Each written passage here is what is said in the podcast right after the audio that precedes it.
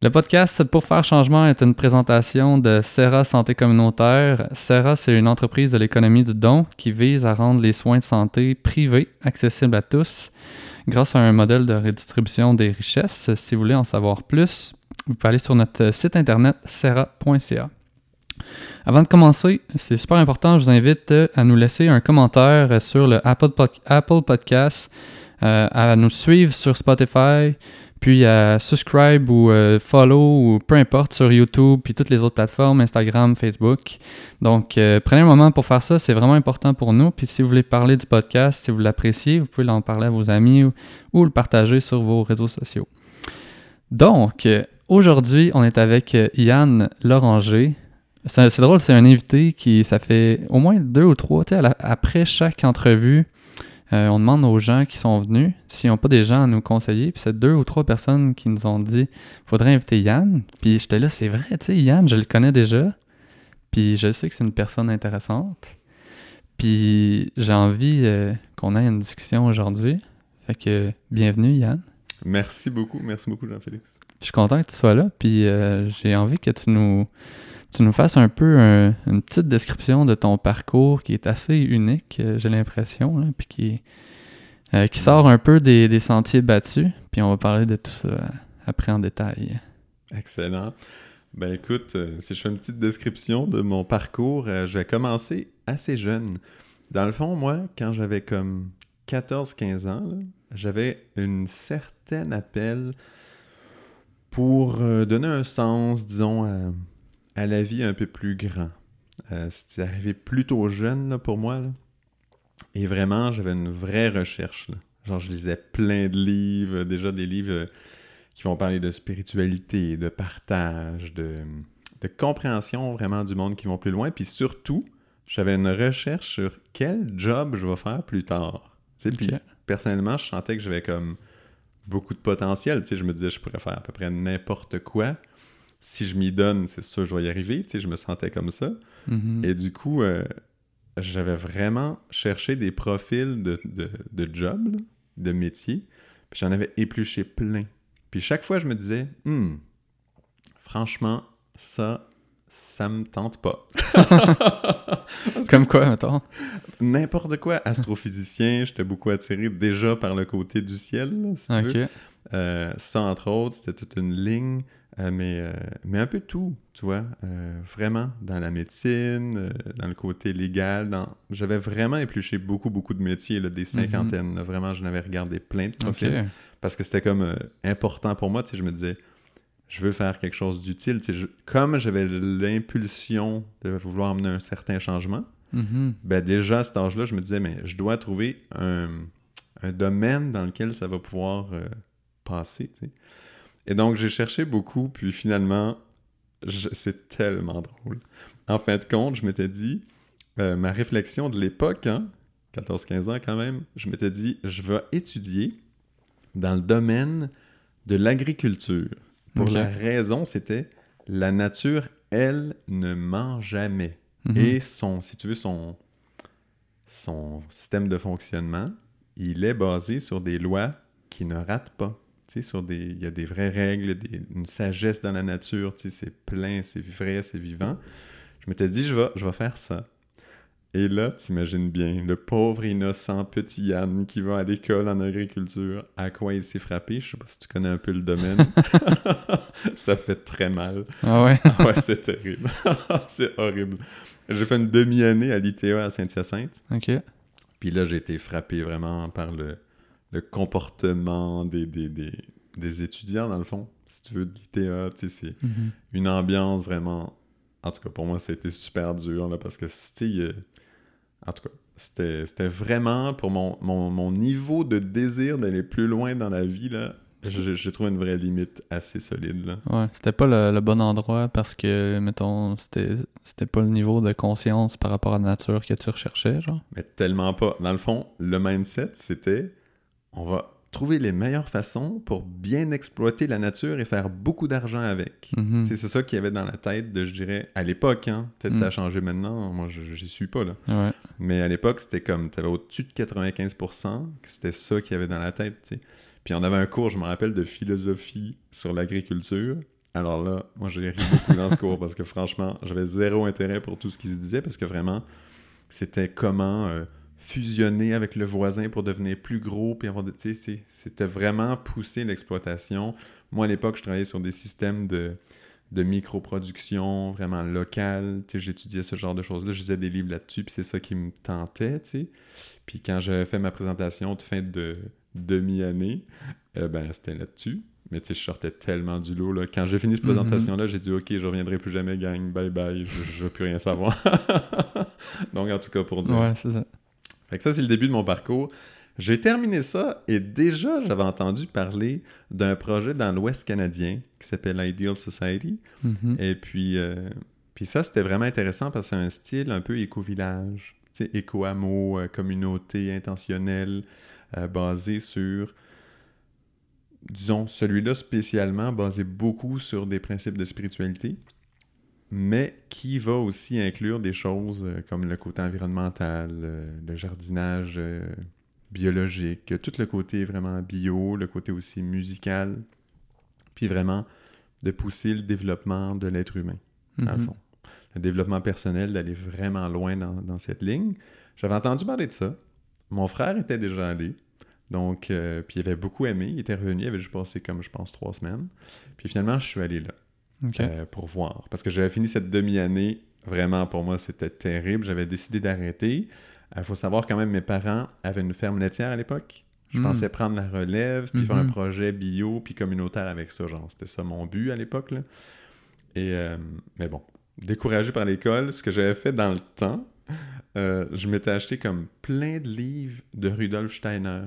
C'est lui qui avait. Ben, il est comme à l'origine de la biodynamie, qui mhm. m'intéressait beaucoup à l'époque, à ce genre de choses. Fait que je m'étais acheté plein de livres comme ça, je m'étais dit, je vais faire l'école à la maison, mais genre l'université à la maison. Mhm. En tout cas, c'était ça mon plan. Euh, mais finalement, j'avais entendu parler du projet dans l'Ouest, j'y vais. Et puis, euh, je pose les pieds sur la terre de l'endroit, puis je me dis, ici, c'est spécial. et ça a été très spécial. J'ai passé 17 ans, pour dire. C'est quand même spécial, en effet. un petit peu, oui. Et euh, ça a été vraiment bon. Là, Puis là t'avais quel âge au début euh? J'avais 16 ans. Ah, c'est fou, pareil, pour faire ce, ce move-là. Assez vite, là, j'avais sauté une année. C'est pour ça que j'ai quand même. Parce que dans le fond, sinon, dans le temps, ça rentre pas, là, si tu calcules ce que j'ai dit, mais c'est pas j'allais vraiment vite. J'étais un petit rapide. OK. du coup, j'étais arrivé là-bas à 16 ans.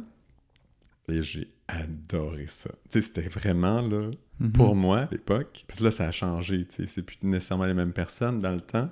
J'arrive là, je me sentais, et en plus, à l'époque, je connaissais pas Harry Potter. mais... en plus! J'arrive là, puis je me sens comme ça, J'avais l'impression...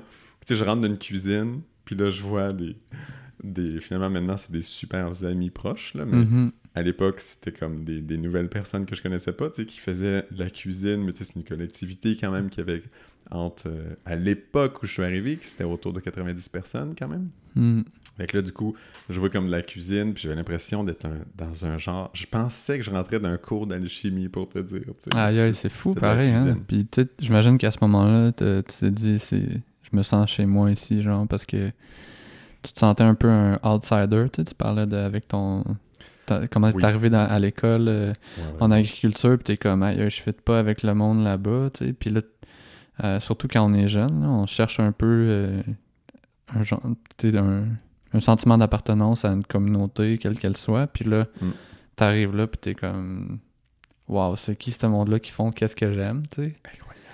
Puis fait que là, j'imagine que t'as eu envie de rester. Là. Ah oui, tellement. Hmm. Ah non, j'ai tellement aimé ça. Puis tu sais, moi, je suis très timide comme personne. Dans ma personnalité, je suis extrêmement timide. Mm-hmm. Et tu sais, c'est sûr que j'étais très insécure euh, d'aller là et tout. J'étais très nerveux. Puis au début, c'était beaucoup de nouvelles personnes. Puis je comprenais pas rien, tu sais. Mm-hmm. Fait que c'était c'était un peu insécurisant, mais en même temps, j'avais cette sensation de trouver comme une, comme tu dis, là, une communauté, mais moi j'appelais ça comme une famille, là, carrément. Là. Hmm. C'était vraiment un sentiment où j'étais bien. C'est ma sensibilité, je suis quelqu'un de relativement sensible, je calcule en tout cas. Eh bien, ma sensibilité, elle avait une place. Hmm. Je, pouvais être sensible, puis c'était correct. Je hmm. pouvais souhaiter des choses belles, puis c'était bien. Mm-hmm. Puis il y avait une place pour ça. Puis même, c'est ça qui était souhaité. Mm. Eh, j'étais tellement bien, ça n'a aucun sens. C'était vraiment un coup de cœur euh, réel. Mm-hmm. Fait que c'est ça. Puis là. Il avoir plein de monde qui écoute ça. sont c'est où cette où, Ouais, c'est où cette place-là? Que je peux me sentir accepté et, euh, ben et encouragé dans ma sensibilité. Ben, par rapport à cette recherche-là, peut-être de d'autres personnes aussi, c'est certain que pour moi, il y a un timing spécial puis un espace spécial pour chacun. Mm-hmm. Moi, j'avoue que personnellement, le timing que j'ai connu en arrivant là, à Ideal Society a été assez parfait pour moi, là, puis avec le timing aussi de l'endroit. C'était mm-hmm. extraordinaire. Tu sais, mm-hmm. à ce moment-là, il y avait comme tout. Euh, en tout cas, tout ce que je recherchais, moi. Et puis, c'est sûr que, tu sais, à un moment donné, parce que j'ai fait plein de choses, là, idéal. Vous imaginez bien, en 17 ans, j'en mm. ai fait des choses de mm-hmm. toutes sortes. J'ai eu plein de postes, de à peu près tous les postes qu'on peut imaginer, plus ou moins. Mm. Euh, j'en ai vraiment fait beaucoup des choses. J'ai fait plein de projets. J'étais quand même quelqu'un d'assez dynamique. et donc, j'en ai fait. Et à un moment donné, on avait, euh, avec quelqu'un avec qui tu as fait un podcast, justement, avec Christian et Ouais, l'épisode 14, ouais. Oh, bravo! ah, il faut les connaître. Excellent. Ben, avec Cristallin, on avait monté un programme d'accueil. Et euh, d'accueil pour comme les jeunes, jeunes adultes, pour qu'ils vivent un moment d'immersion dans cette collectivité euh, qui développe vraiment des, belles valeurs, là, puis des belles choses, des belles opportunités. En tout cas, de développement personnel, c'est énorme. Et donc, euh, on avait fait ça. Et dans ce programme-là, j'ai vu, j'ai vu quand même, je me suis rendu compte en le faisant, à quel point ce que moi j'ai vécu, c'était un timing spécial.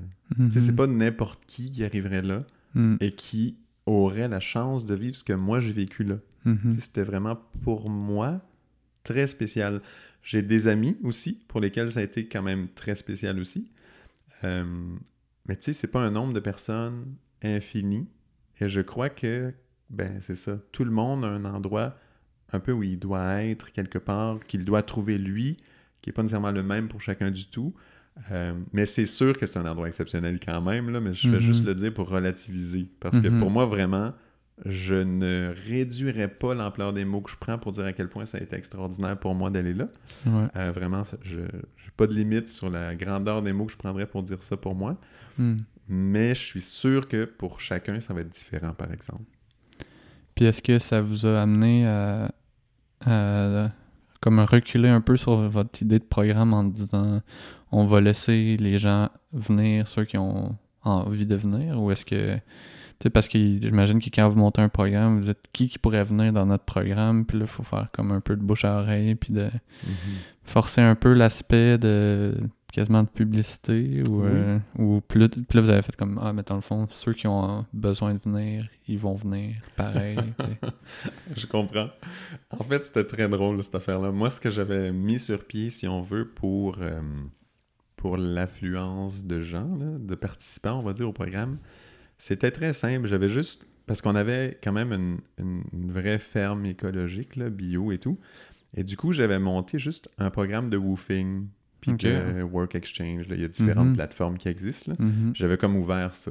Puis moi, je m'occupais de ça. Puis du coup, je le disais aux gens, là. je leur disais, sachez que c'est vraiment différent d'ailleurs, oubliez ça. Là. Ce qu'on fait, c'est un vrai programme et tout. Et puis, comme du coup, j'avais. Mais, et, on avait toujours une entrevue avec les personnes avant qu'elles viennent. Évidemment, on pouvait pas tout dire du lieu parce que c'est trop gros l'implication de ce qu'il y a là-bas, c'est énorme peut pas tout décrire en quelques minutes. C'est pour ça que là, je sais même pas de commencer à décrire ça, tu vois. Mais c'est ça, tu sais, je vais te laisser terminer ton histoire, mais après, tu sais, comme on peut, on a le choix de continuer dans toutes les autres choses que tu as faites là-bas. C'est ça. Mais on peut parler de là-bas en tant que tel aussi. Oui. Fait que c'est comme si aujourd'hui on pourrait parler pendant trois heures. Je sais pas si t'as le temps, mais moi je moi j'ai pas de limite non plus là, mais on je va checker en avoir une à un moment donné. ben, en tout cas, on suivra le flow, là, mais vas-y, je t'écoute. Euh, je t'écoute. Excellent. Hmm. Ben, donc, c'est ça, euh, au niveau de, du coup, pour euh, passer le mot, ben, c'était simplement cette plateforme. Et c'était très surprenant parce que il y avait un certain. tu vois, parce que c'est des plateformes où il y a toutes sortes de gens qui viennent de partout dans le monde d'ailleurs, et, et, ça faisait quelque chose de très large. Et moi, je trouvais ça passionnant, en fait, de voir, attends, mais qui, justement, est dû pour arriver là, hmm. faire partie de ce programme-là, faire partie d'une équipe incroyable qui viennent de gens qui viennent de partout dans le monde. Pour vrai, là, ça venait de partout, c'était fou. Et euh, c'était assez trippant, ça, parce que, tu sais, t'avais euh, japonais, euh, de, de name là, vraiment. Ça hmm. me revient pas tant, là, mais hmm. vraiment, ça venait vraiment de partout. Et du coup, ça faisait des équipes tout le temps. Il y avait toujours une certaine équipe de personnes qui étaient dans le programme qui variait puis ça se passait un peu le flambeau. C'est super intéressant, en fait. J'ai beaucoup, beaucoup aimé ça. Puis, dans le fond, avec Christianin, on accompagnait. Parce que un endroit où c'est si intense, où il y a tellement de vécus différents, puis, puis déjà, il y a un vécu collectif communautaire, qui mhm. est, moi, je dirais que c'est ça le plus important, en fait. Mhm. Le vécu vraiment communautaire. Après, tu as un espace spirituel, je pense, en ordre de priorité, là, qui va être aussi très grand. Euh, puis après, tu as, un espace, ben, bien sûr, apprentissage de jardin, tout ça, puis travaux, si tu veux, de jardin. Euh, mais on faisait toutes sortes d'autres activités. Il y avait des cours de théâtre, des cours de chant, euh, puis aussi des... des tu sais, quand on faisait des genres de camps d'été pour des enfants du voisinage, eh ben, les gens qui venaient pouvaient choisir d'être dans les accompagnateurs des enfants et tout. Tu on donnait plein d'options de développement, dans le fond, à travers certaines tâches, certains projets, dans le fond, qui avaient lieu.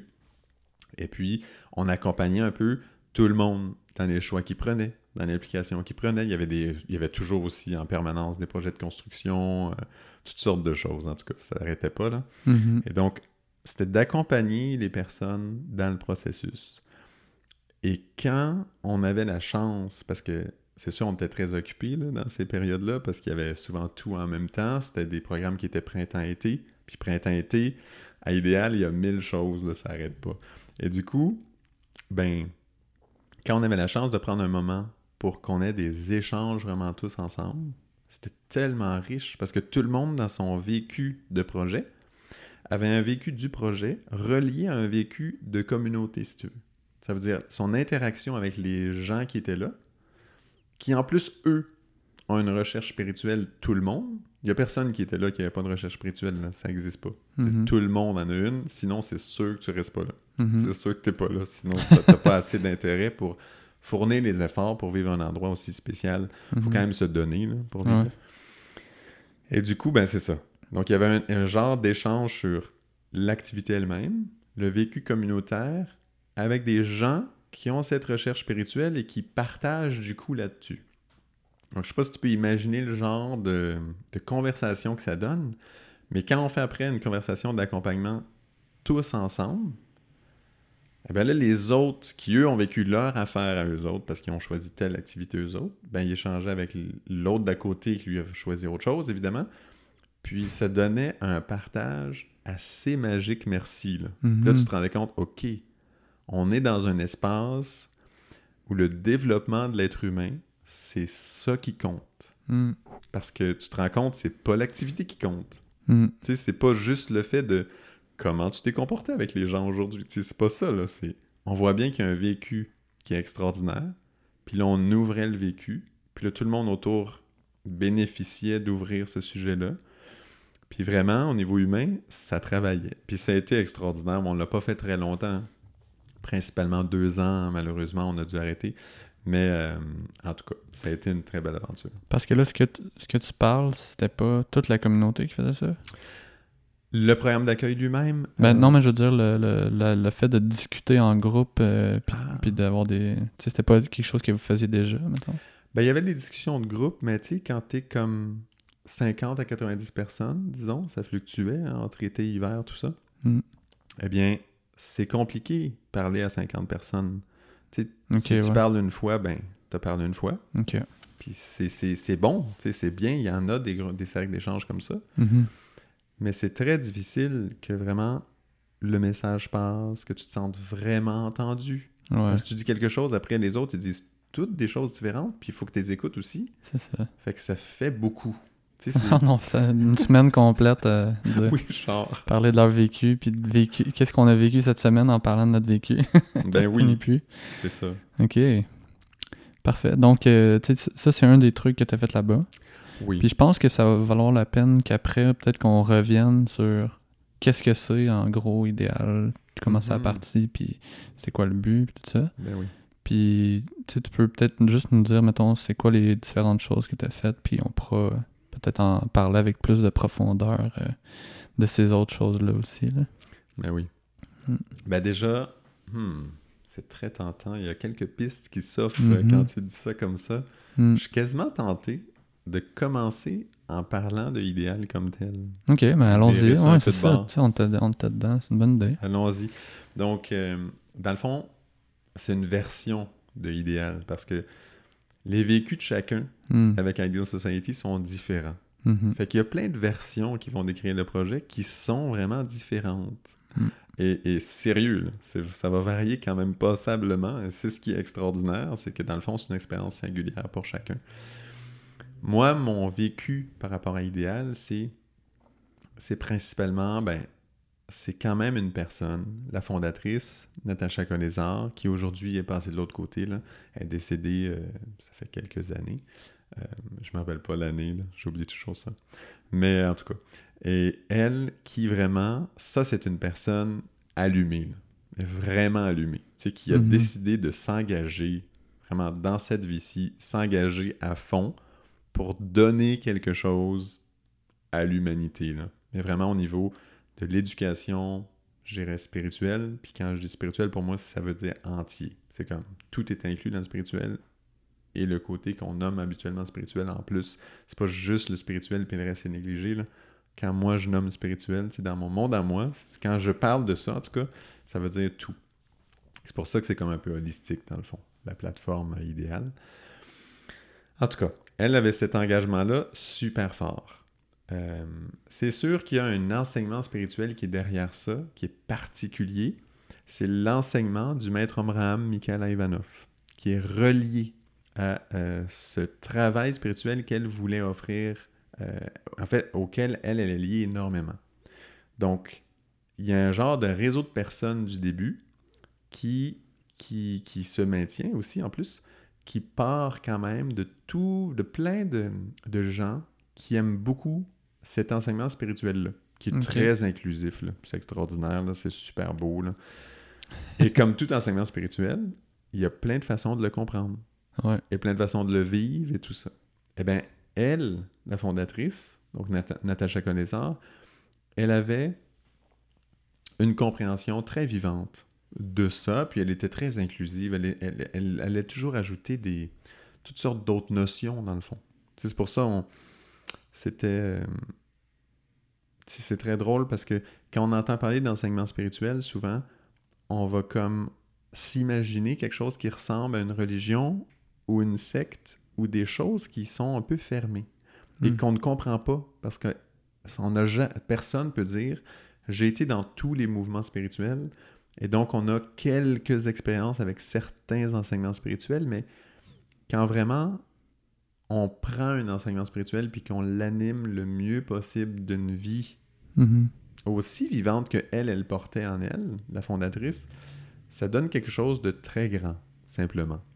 C'est difficile à décrire, mais c'est quelque chose de, de vraiment beau, de vraiment inspirant. C'est juste grand, c'est ouvert. Faut pas imaginer les, choses qu'on imagine trop souvent quand on limite un enseignement à, à un type. on va dire, je sais pas moi, les clichés qu'on a sur le christianisme, sur le bouddhisme, sur l'hindouisme. On a tous des genres de clichés là-dessus. On a des images qui limitent la chose.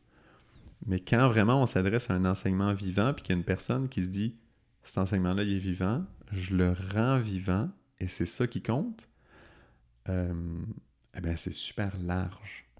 Donc, oui. Puis, euh, tu sais, y a des des guidelines un peu plus précis qui, pourraient nous donner un peu euh, une couleur sur ça, parce que j'entends un peu euh, mhm. l'aspect ouvert, mais en même temps, euh, on peut être ouvert dans plein de, plein de façons. Plein de domaines. Puis, puis je, je comprends que ça peut être difficile à expliquer, mais des fois, il y a peut-être des trucs qui reviennent. Mhm. Puis, résumer ça, ça peut être difficile. Je me, me transpose dans d'autres sujets que j'essaierai d'expliquer en une minute, puis je serais comme ça, ça se fait pas tant que ça, mais ben juste peut-être commencer à nous donner une idée avec euh, des petites images ou des métaphores. Euh. Oui. Effectivement, tâche très très difficile. Mm-hmm. Tu vois, c'est une tâche souvent quand on entend parler d'idéal, souvent ça va être comme un peu mis de côté, justement, parce que c'est extrêmement dur de l'expliquer. Mhm. On le nomme et tout de suite, dans la pensée, on crispe, on, met des images qui limitent la chose. Mhm. Moi, j'avoue que quand je parle de ça, ce qui compte, c'est de ne pas limiter. C'est sûr que ça va être dans des choses qui sont belles, c'est dans des choses qui sont lumineuses, c'est dans des choses qui sont vivantes, qui sont... Mhm. Et là, tout ça veut dire des choses différentes pour chacun. Mais mettons, Oui. ce serait quoi le mode de transmission? Parce qu'il faut qu'il y en ait un. Est-ce que c'est... Est-ce qu'il y a de l'éducation? Est-ce qu'il y a... Euh, que c'est juste par émanation, genre, tu sais, comme les fondateurs, ils étaient d'une certaine façon, donc, euh, tu dis qu'elle était très euh, inspirée, euh, cette Mhm. madame-là, donc, est-ce que c'est parce que c'est comment qu'elle était, que ça a changé les, autres autour d'elle, tu sais, des fois, c'est ça. Est-ce qu'il y a des choses qui étaient dites? Est-ce que, Oui, oui, c'était, un, planning, tu sais, comme Mhm. dans quelle forme, genre, ça se transmettait, cette, cette Ben oui. chose-là? Ben oui, ben là, disons, le cadre de l'idéal lui-même, Mhm. décrivons celui-là, là, parce qu'il y a Mhm. plein d'autres cadres qui existent euh, autour de ça, mais décrivons celui-là.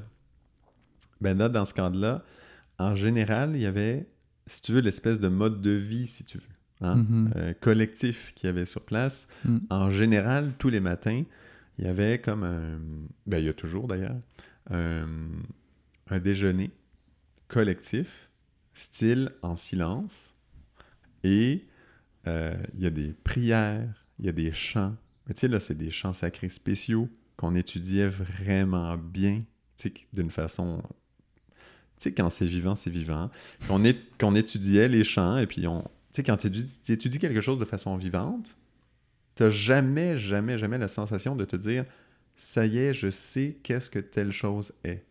Et donc, comme c'est vivant, Mhm.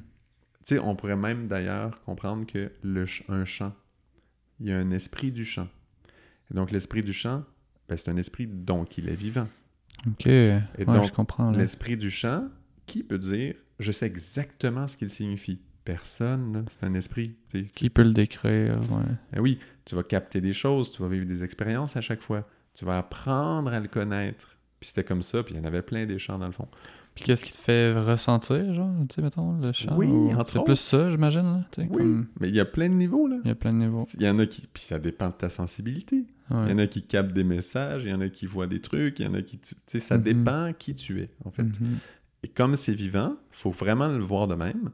C'est comme un esprit qui est en contact avec toi. Mhm. Puis est-ce que toi-même, dans ton essence de qui tu es, t'es fait pour vibrer avec ce chant-là? Des Mm. fois, lui, pas tant. Un autre, oui. Euh, plus, disons. Et du coup, c'est jamais pareil. C'est pour ça que je dis, quand c'est vivant, ben, c'est vivant. Et Mhm. t'as surtout jamais fini de travailler avec. Ok. Tu vois un peu le truc? c'est ça que tu voulais dire par... euh, c'est- une spiritualité vivante, c'est que c'est tu vois la vie dans tout, donc y a tout un impact sur Mm. Ton cheminement puis ton développement, genre. Exactement. Fait que c'est pas comme si c'est- c'est c'est jamais arrêté dans des formes. Parce que quand on regarde un. C'est pour ça que je disais, quand on Mhm. regarde un enseignement spirituel de l'extérieur, Mm. on s'arrête sur une forme, on a besoin de le définir, ne serait-ce que pour se rassurer, puis se dire je sais c'est quoi telle chose. Tu vois, on a un peu ce besoin-là, là, quelque part. Et donc, on va le limiter. Mais quand, on, quand on travaille dedans puis on l'ouvre, ben il faut ouvrir tous les sujets. Tu sais, une prière, c'est pas une prière fixe. Là. Mhm. À chaque fois que tu as dit, c'est tout le temps différent. Mm. Tu apprends quelque chose de nouveau chaque fois, tu sens quelque chose de nouveau chaque fois, tu, tu explores c'est quoi ce monde, l'état, en fait, parce que c'est un état, une prière. Mm. Quel est cet état-là? Et tu apprends à le connaître de plus en plus. Et c'est c'est quelque chose, là. Et c'est comme ça pour chaque, on va dire, exercice spirituel, si tu veux, ou pratique, ou étude, ou ce qu'on veut, là, on le Mhm. nomme comme on veut. Mhm. Mais c'est comme ça tout le temps. Puis ça pourrait être la même chose avec euh, dessiner, tu sais, comment je me sens quand je dessine avec euh, quasiment de l'art-thérapie, là, genre de qu'est-ce que je dessine, qu'est-ce- comment ça me fait vivre, pourquoi je dessine ça, pourquoi j'utilise les couleurs que j'utilise, comme... Très bon, très bon lien. Et si tu veux comparer justement les deux, ce qui est le fun, c'est que quand tu dessines d'un style un peu art thérapie, en général, ça vient d'en dedans. Tu sais, c'est Mhm. comme quelque chose qui vient d'en dedans. Et t'es... Justement, parce qu'il y a quand même des guidelines dans un enseignement spirituel, c'est ça qui est chouette aussi, c'est qu'il y a quand même quelqu'un qui, fait un, travail sur lui, mais conséquent. C'est comme si, dans le fond, tu as un enseignant d'art, de dessin ou autre, mais tu sais, c'est comme, comme un peu dans le côté asiatique, tu as un maître de euh, la calligraphie, par exemple. Mhm. Puis lui, là, tu fais un trait, il peut te dire toute ta vie, tu sais, genre. tu sais, ce genre de choses, c'est un Mhm. peu ça, là. Mhm. Tu sais, c'est que tu, tu fais, oui, de l'art, mais tu es accompagné par des, une vision de quelqu'un qui, Qui voit clair. qui voit clair. tu sais, qui, qui l'a fait l'exercice à peu près 10 000 fois. Tu sais, donc, Ouais. qui, qui comprend un peu, là, c'est quoi le, la chose là-dedans. Et donc, c'est ça, la fondatrice, elle, elle avait quand même une expérience considérable, là, vraiment, là, qui fait que ça change la donne. Tu sais, tu te sens pas seul chez toi à faire ta prière. Ça, c'est déjà bien. Puis moi, j'ai rien contre ça. Moi-même, ça, je fais. hein. Mhm. Mais tu sais, je veux dire, tout le monde fait ses pratiques eux-mêmes. Mais quand tu as, un, un contexte collectif, ben, ça ajoute parce que tu as l'effervescence du groupe qui, qui existe en tout moment. Et il te porte cette effervescence-là d'une façon, c'est vraiment intéressant. Et quand en plus il y a quelqu'un sur place qui peut, comme, euh, qui amène effectivement, comme tu disais, l'idée du modèle, sais, qui donne un peu l'idée du modèle et qui fait que, tu sais, comme, d'ailleurs, sur ce point, une prière, c'est comme ça. C'est comme un modèle, dans le fond. C'est un modèle de, il y a un être, on va dire, avancé, genre, ou spécial, ou éveillé, ou on dit comme on veut, là. Mais il y a un être comme ça qui a créé une prière. Il a mis des mots ensemble. Ben, c'est un modèle, dans le fond. Mhm. Parce que c'est un modèle de comment atteindre un état particulier. Comment on met ces mots-là ensemble? Qu'est-ce que ça veut dire, ces mots-là ensemble? C'est comme un peu un modèle. Mhm. Donc, quand tu as un enseignement spirituel, ben, c'est ça que ça fait. Il y a des modèles qui existent. Les modèles sont là pour montrer comme des... vraiment des, des pas, si tu veux, à suivre qui font que tu peux atteindre des choses vraiment intéressantes avec Mhm. ces modèles-là. Ils le font, les modèles, ça sort de partout. Par leur comportement, par leur regard. Tu sais, les regards, là, ça dit tout. hein. Par leur regard, par leur euh, façon d'être, par leur choix d'implication, par leur gestion financière, disons. Alors ça, c'est un des sujets les plus intéressants qu'il y avait à Idéal pour moi. hein. Ben, j'imagine, hein, ça doit être... euh, Fascinant. comment on réussit à survivre euh, financièrement euh, en vivant tous dans le même endroit. Ça doit créer comme un... Hmm. Ça- en tout cas, parle-moi-en, parce qu'il faut que ça rentre à quelque part, puis que ça, ça circule, puis que ça sorte. Là. Ben oui, ah non, mais c'est vraiment fascinant parce que parce que les finances, c'est quand même euh, moi ce que j'aime beaucoup des finances, c'est que ça touche ça touche vraiment comment dire le, le- vraiment la circulation d'énergie dans le fond. Tes Mhm. priorités là doivent être claires quand on parle des finances parce qu'on on choisit. Ça, c'est pas comme si on a un budget limité. Il faut vraiment choisir. Et dans ces choix, c'est comme si. Parce que tu sais, tout le monde a une certaine éthique, un certain niveau d'éthique. Quand tu es dans un lieu comme ça, c'est sûr que ton éthique, tu travailles beaucoup. Là. Ton niveau d'éthique, tu es en train de la, de la- de la faire évoluer passablement parce que tu es toujours en collectivité. Donc, il y a Mhm. toujours quelqu'un qui fait un travail spirituel et qui est près de toi. Et donc, dans n'importe quel travail que tu fais, ton éthique, tu le pousses parce que tu es encouragé par les autres. Tu dis, il y a quelqu'un de vraiment le fun juste à côté de moi qui regarde, qui travaille même avec moi. Mais évidemment, on va faire la meilleure chose possible, tu sais. Et Mhm. très, très, très souvent, puisque c'est en collectivité serrée. Donc, bon. En tout cas, ça, c'est déjà un point. De quoi je parlais déjà? Les finances. Les finances. Et donc, du coup, c'est ça. Ou les prières, là, on, était proches. Non, mais... Excellent. Et donc, les... c'est ça. Les priorités, en général, quand tu as un certain niveau d'éthique, tu dis oui, oui, je suis clair avec ça. Tu sais, tout le monde pense qu'il sait vraiment, là, ses priorités, comment les placer. Mais ça reste une théorie un peu. Quand tu rentres dans le monde des finances, c'est comme si ça, tu dois l'appliquer. là. Et tu l'appliques et c'est aux yeux de tous quand on parle vraiment des finances collectives Mhm. tout le monde le voit. Et ça a des répercussions sur tout le monde en plus. Mm. C'est énorme. Mhm. C'est vraiment un sujet vraiment important. Mhm. Et, euh, et moi, une chose que j'ai beaucoup aimé, c'est voir comment la fondatrice avait travaillé avec les finances. Et là, je te dis, le nombre de critiques qu'elle s'est prise, c'est énorme. C'est tellement un sujet émotif, l'argent, tu sais, c'est comme une... C'est dur de pas le voir d'une façon mentale, tu sais, puis qu'après ça, ça, on rentre dans l'émotion, puis qu'on perd un peu le contrôle de... Mmh, vraiment. De, du rationnel, puis de notre calme, tu sais. tellement. Ça a tellement de... De, conséquences. oui, de pouvoir, de conséquences, mmh. effectivement. Donc ça, tu vois, de voir comment est-ce qu'elle travaillait avec ça, quels étaient ses choix. Puis moi, un des points, parce que j'ai observé ça quand même pas mal, puis à un moment donné, j'étais très impliqué dans le fond, dans la gestion. Euh, et, ça a été un bel exercice d'ailleurs, de pouvoir vivre ça une fois, c'était vraiment spécial. Et, euh, et, une des choses que j'avais ressorti de ça, c'est, et ça va sûrement te toucher parce que tu me disais que le don, ça te parle, mm-hmm. euh, c'est que le plus important dans tout ce qu'il y a là, au niveau, quand on pense au niveau des finances, la ressource financière la plus grande de tout ce qu'il y a, eh ben c'est simple. Ce qu'il faut considérer en premier, c'est les personnes, c'est l'être humain. Ce sont les êtres. Ouais, c'est sûr, ouais. Et c'est ça qui compte.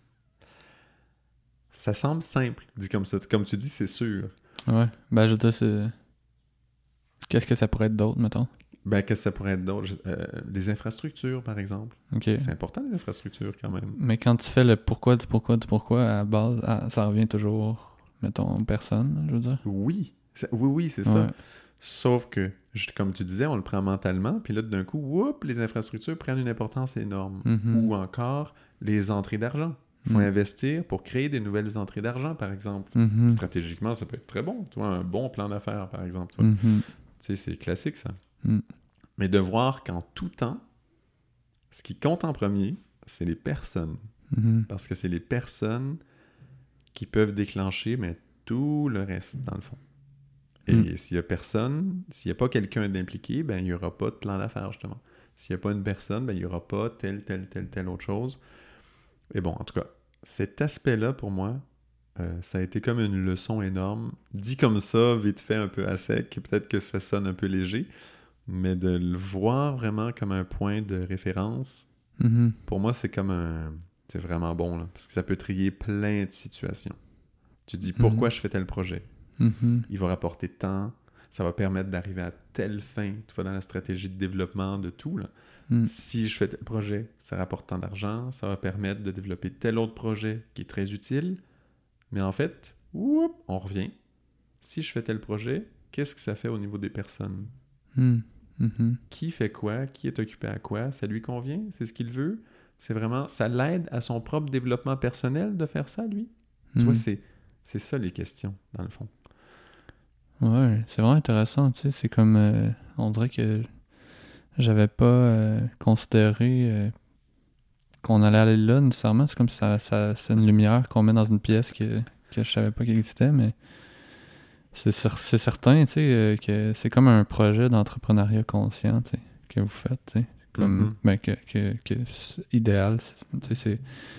Ça n'a pas le choix d'amener des, des finances, tu sais, puis puis comment vous gérez ça, c'est intéressant. Fait que c'était quoi, mettons, les principaux, les principales entrées? Est-ce que tout le monde a un travail en dehors, genre, de la communauté, puis ils ramènent de l'argent, puis ça se partage à l'interne, ou c'est vraiment juste comme vous vivez là, puis euh, je sais pas, en fait, là, tu peux, Ben oui. comment, comment ça, comment la, la, la communauté réussit à, à s'épanouir, puis Excellent- Euh, Excellente question. thrive, genre, tu sais, comme... Oui.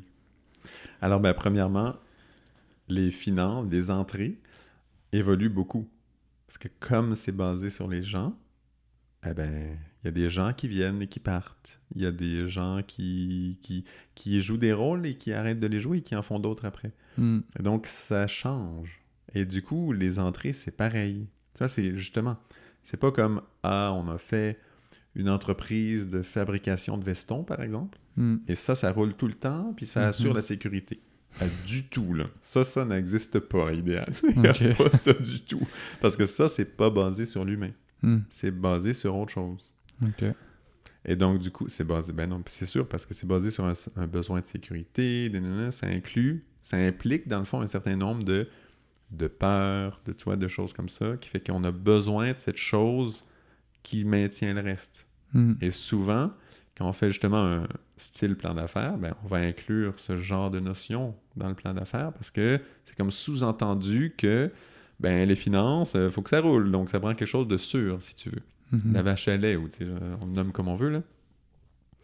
vous vouliez éviter le, le, de faire des actions en fonction du besoin de sécurité. Ah ben, pas vraiment, non. Non, non, non, c'est pas vraiment ça. C'est juste...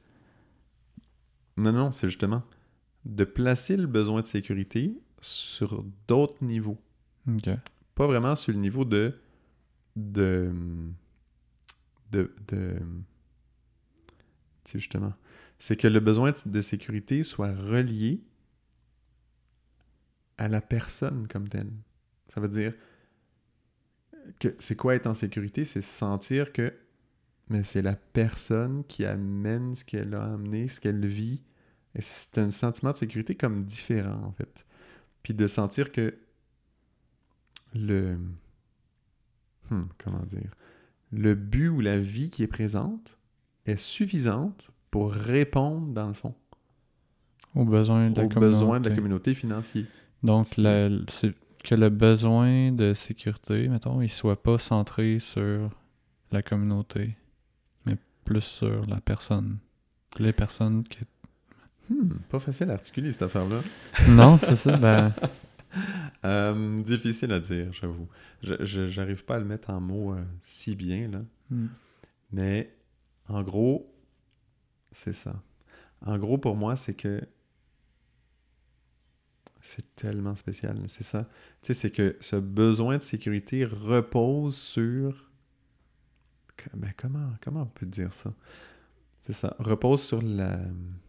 Si tu veux, la vie qui va animer chacun. Puis qui mhm. va faire que on sait que grâce à telle personne, eh bien, dans le fond, on manquera de rien. Grâce à telle autre personne, on manquera de rien aussi. Sur un certain niveau, j'imagine. Exactement. Et tout le monde, c'est différent. Et ce mix-là, il change dépendamment qui est présent, qui ne l'est pas. Puis qu'est-ce qu'ils font, mettons, ces personnes-là? Mettons, donne-moi des exemples de grâce à cette personne-là, on manquera pas de bouffe, genre? Ou grâce à cette personne-là, on manquera pas de, de, de lait, tu sais? Ben, oui. ben oui, ben, oui. De lait d'avoine. Oui, oui. C'est très drôle. Excellent. Euh, oui. Ah là là. Des exemples de ça. Ben, ben OK. Premièrement, pendant longtemps, c'est sûr que la fondatrice, elle. Euh, non, mais c'est parce que là, c'est ça. on, commence à spécifier beaucoup. L'idée que je mm-hmm. nommais, c'était comme de le prendre dans l'absolu. Ce que je mm-hmm. voulais dire là. Mm-hmm. Mais après, si on va dans le pratique, je pourrais te décrire un petit peu comment ça évolue un peu à travers le temps. Là, parce que, comme je disais, ça évolue. C'est sûr que la fondatrice, tant qu'elle était très active, le côté rentrée euh, financière, ça a beaucoup été, dans le fond, les visites, si tu veux. Les gens qui venaient pour participer, ben, pour leur séjour, donnaient quelque chose. Il y avait des donations. Il y avait tout un mhm. monde autour de mhm. ça. Qui était la grande entrée, si tu veux. On va dire plus de 90 Donc, c'est quand même élevé là, comme mhm. pourcentage. C'était ça qui était principal. Ce mode de fonctionnement-là permettait que, que tout le monde, dans le fond, soit vraiment concentré à ce que les activités sur place soient le plus magiques possible, mhm. le plus intense possible, le plus intéressant possible. Qu'on puisse mettre l'accent sur justement le développement personnel, ce genre de choses. Ce mode d'action. Et c'était aussi intéressant parce que moi, ça m'a beaucoup éduqué, ça, sur l'accueil. Parce que moi, j'appelle l'accueil, ça veut dire inviter des gens. Inviter des gens dans un espace ça a un sens très profond. Parce mhm. que dans le fond, quand on invite, on peut donner. Puis il y a encore un sujet que t'aimes. Et mhm. quand on donne, on est heureux dans le fond. On est bien. Mhm. Et du coup, ça fait un échange extrêmement intéressant. Ça faisait une respiration vraiment. Ça, c'était une période de temps qui était très agréable, je dirais. Très douce pour beaucoup, beaucoup de personnes. Autant pour ceux qui venaient en visite, c'était extrêmement agréable. Autant pour tous ceux qui vivaient sur place, si tu veux, c'était très agréable aussi. Donc ça, ça a été quand même comme plusieurs années, là, Au début, ben, il y avait comme des investisseurs de départ. Après, il y a eu cette période reliée surtout à l'accueil, si tu veux. Puis après, il y a eu une période de transition. Et la période de transition, c'est que dans le fond, la fondatrice, elle, se retirait doucement euh, parce que son âge avançait, elle avait d'autres choses à faire. Euh, donc, elle se retirait doucement de cette responsabilité de devoir justement euh, pallier aux besoins financiers finalement. Pendant un bon bout de temps, elle répondait beaucoup à ça à travers tout ce qu'elle émanait, ce qu'elle donnait, les conférences qu'elle donnait, tout ce genre de choses qui attiraient beaucoup de gens, qui faisaient cette vie reliée à l'accueil. Puis ensuite, ben, justement, dans la transition, il y a quoi? Il y a un apprentissage énorme. Parce qu'elle jouait un rôle quand même vraiment costaud. Mhm. Puis après, ça a été un peu tout le monde dans la communauté qui a dû voir comment est-ce que eux peuvent participer financièrement, alors qu'ils participaient autrement avant. Mais là, le côté financier était plus ouvert. Il y avait moins aussi de...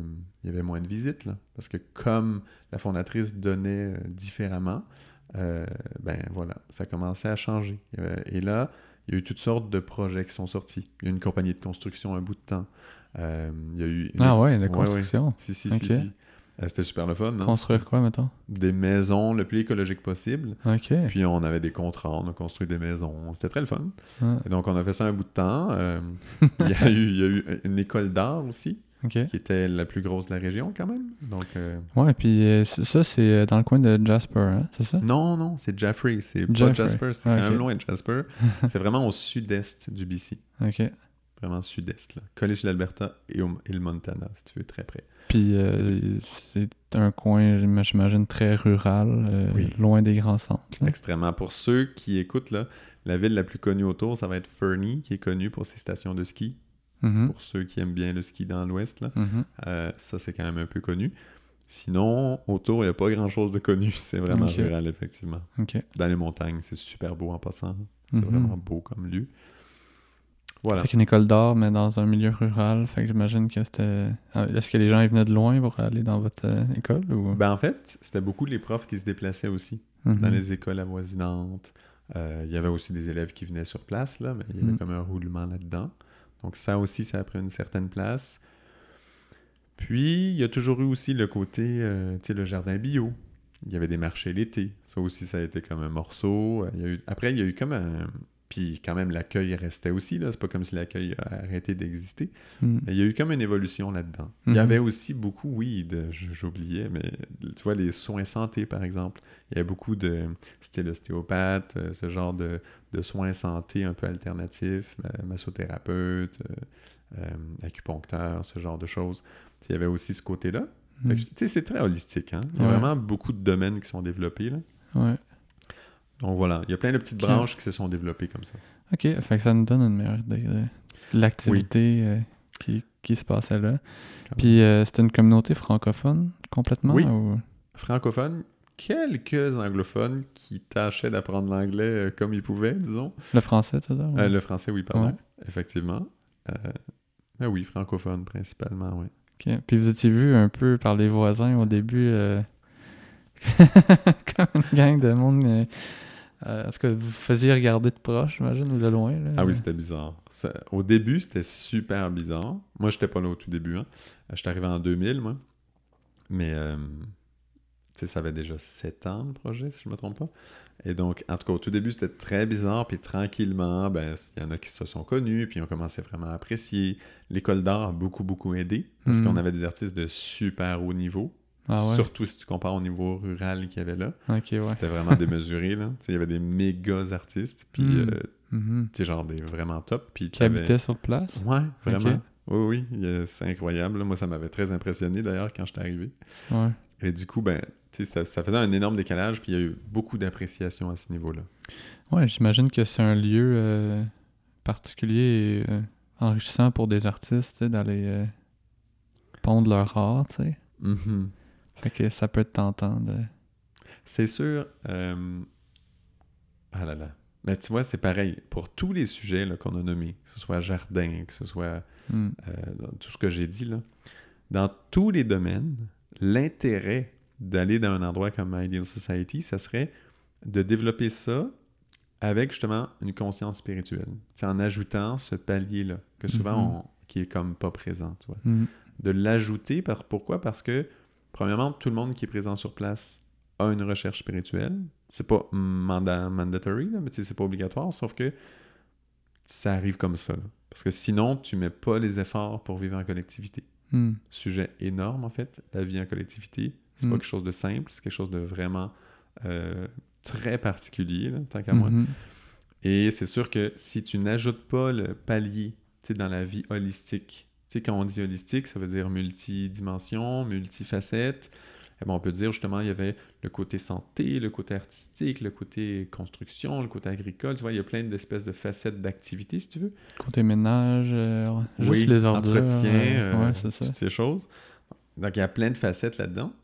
Mais si, si tu n'inclus pas la facette spirituelle, ben, elle, elle manque. Fait que, quand tu ajoutes celle-là pour la vie en collectivité, pour moi, c'est vraiment la clé. là. C'est Mhm. vraiment ça que ça prend. Mm. Et du coup, effectivement, sur place, euh, ben, tout le monde avait cette recherche. Et donc, que tu sois dans n'importe quel domaine, si tu viens d'un endroit pareil, eh ben, c'est pour apprendre à développer, à ajouter, si tu veux, cette facette-là dans n'importe quel domaine où tu te trouves, Mhm. dans n'importe quel domaine où tu travailles, de la... Quand je dis ajouter, c'est pas comme si tu l'ajoutes puis après tu l'as acquis. C'est de la développer parce que, comme on disait, ben pour moi, en tout cas, la spiritualité, c'est vivant. là. Donc, ça évolue sans arrêt. C'est jamais comme arrêter, mais c'est de la pousser, cette recherche. Je vais donner Mhm. des exemples un petit peu, parce que tu dis, ah, pour les artistes qui viennent. Exemple. Au niveau, ben, au niveau du chant, j'en ai déjà parlé. Tu vois, pour euh, les chanteurs, par exemple, ou ceux qui vont être euh, instrumentistes, eh ben pareil, tu vois, c'était des chants sacrés, donc quand ils le font, ben, ils sont sensibles à tout ça, tu vois, puis en plus, tu as une audience qui est sensible à ça, un Mhm. auditoire qui est sensible à ça, c'est super rare, là. Mhm. d'au-dessus de 50 personnes qui sont tous sensibles à ça, puis quand tu joues, du coup, dans un contexte comme ça, en plus avec les invités, ça devient extraordinaire, là, tu sais, c'est magique, là, on faisait des concerts très souvent, et c'était vraiment ça, c'était très spécial comme moment. Donc ça, c'est une facette, mais aussi, par exemple, le théâtre. Tu sais, il y avait un directeur de théâtre sur place, extraordinaire d'ailleurs, que j'adore. Mhm. Et, euh, et on a fait on a fait plein de pièces de théâtre. Moi, j'ai adoré faire ça. parce que c'est des pièces de théâtre avec un sujet spirituel derrière. Donc, tu as déjà le travail sur toi-même en tant qu'acteur, mais après, tu as en plus la pièce elle-même qui a un sens super poussé, parce que lui, évidemment, il écrivait ses propres pièces. Et tu sais, dedans, en plus, tu as des méga artistes, tu as des super chanteurs qui peuvent faire des choses hallucinantes. Donc, on a fait des dizaines de pièces, puis des fois des grosses pièces quand même, là. Incroyable. Tu sais, donc, tu vois, le côté artistique, c'est l'intérêt, c'est, on peut dire, parce que souvent, tu sais, pour l'artiste, on a une vision un petit peu que l'artiste va faire une œuvre pour après le partager, puis un petit peu vivre de ça, si tu veux. C'est comme si la pression financière est mise sur l'artiste. Il faut qu'il vive de son art. Souvent, on va te dire ça. Mais quand tu es dans un contexte comme ça, comme la pression financière est vécue différemment, comme j'essayais d'articuler tout à l'heure, puis je me suis un peu planté, je suis désolé pour tout le monde. Mais Ben non, euh, c'est- un jour, je le dirai mieux, je suis désolé. c'est correct. Eh ben, mais c'était extraordinaire en fait ça. Mais j'arrive pas à le dire bien, c'est dommage. Mais tu vois, comme c'est vécu différemment, tu fais de l'art, mais tu as zéro pression financière dessus. Mhm. La pression, c'est pas ça. La pression, c'est est-ce que tu fais quelque chose qui est suffisamment élevant et spirituellement qui, qui attire des, des choses suffisamment intéressantes pour que déjà les gens qui vivent sur place apprécient, mais en plus que si possible, quand, idéalement, quand on fait de l'accueil puis qu'il y a des invités, qui voient ça puis tu sais, qui en reviennent juste pas, tu vois. Mhm. Et là, ton Mhm. art, c'est plus pareil. Tu sais, c'est que tu as la chance de faire un art qui, son but, c'est qu'elle soit la plus vivante. Puis quand je dis vivante, là, c'est vraiment relié à, moi, ce que j'appellerais des principes spirituels, là, tu sais, ou des, des forces vraiment euh, de, voilà, des, des Mm. qualités, tu sais, des choses vraiment belles qui inspirent pour vrai, là. Puis que Mhm. tu, tu, tu vis ça, tu es transformé. Moi, après chaque pièce de théâtre, j'étais complètement transformé, là.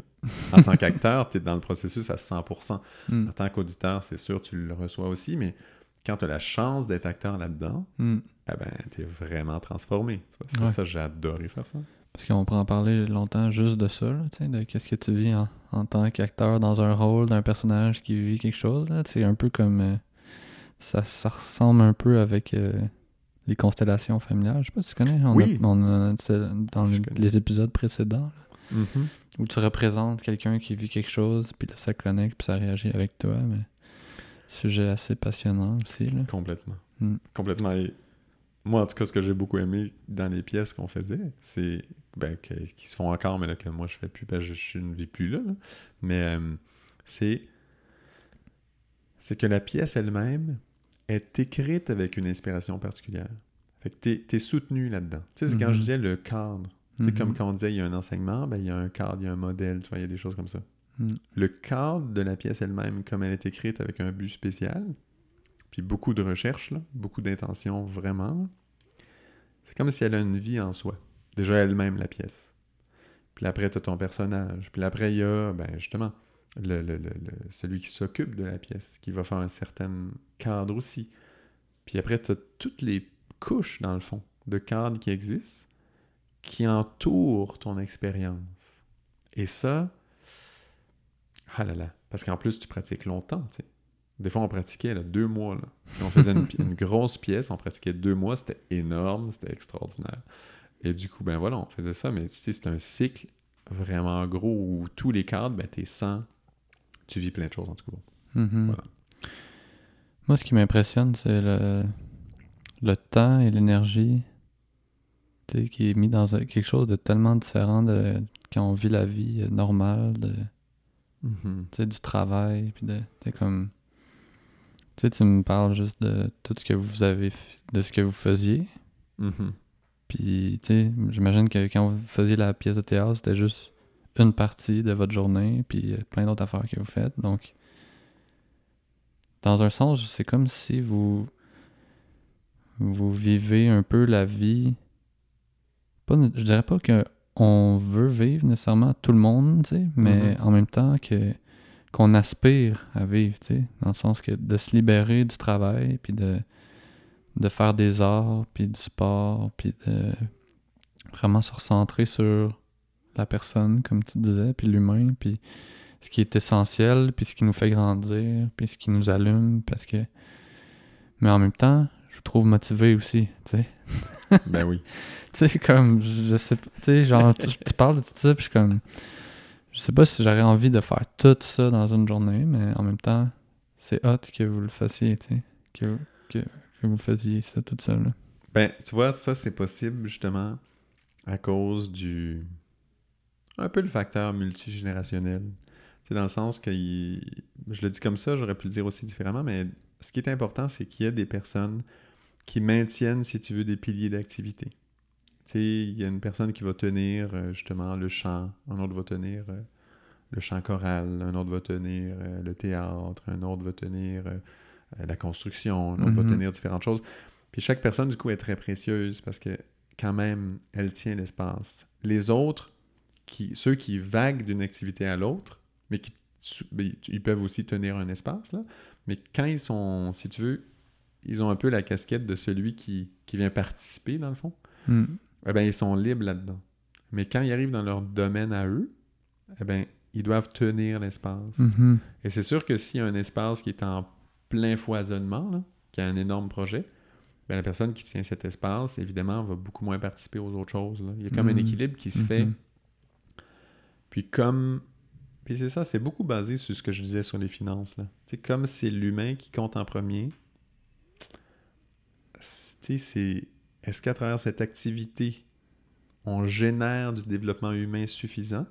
Si on le fait, il ne faut pas s'inquiéter des finances, elles vont venir, c'est sûr, en gros. Tu vois, et ça, je le nomme, puis j'entends déjà les doutes qui sortent de partout.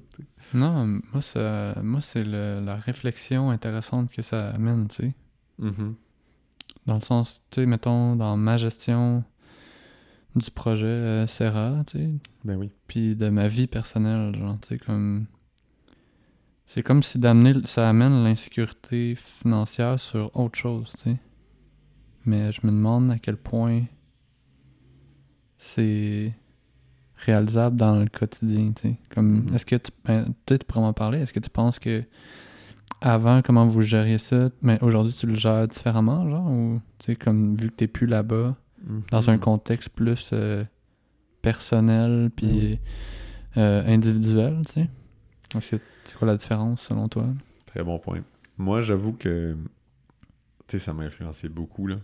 Tu sais, j'étais arrivé à 16 ans, je passais 17 Mhm. ans. Mhm. J'ai vraiment comme... tu t'es- formé là. Ouais, tellement. C'est ça mon école, là. Mon université, moi, c'est ça. Et donc, vraiment, pour vrai, là. Puis je n'ai fait 17 ans. fait que c'est des Mm. longues études, finalement.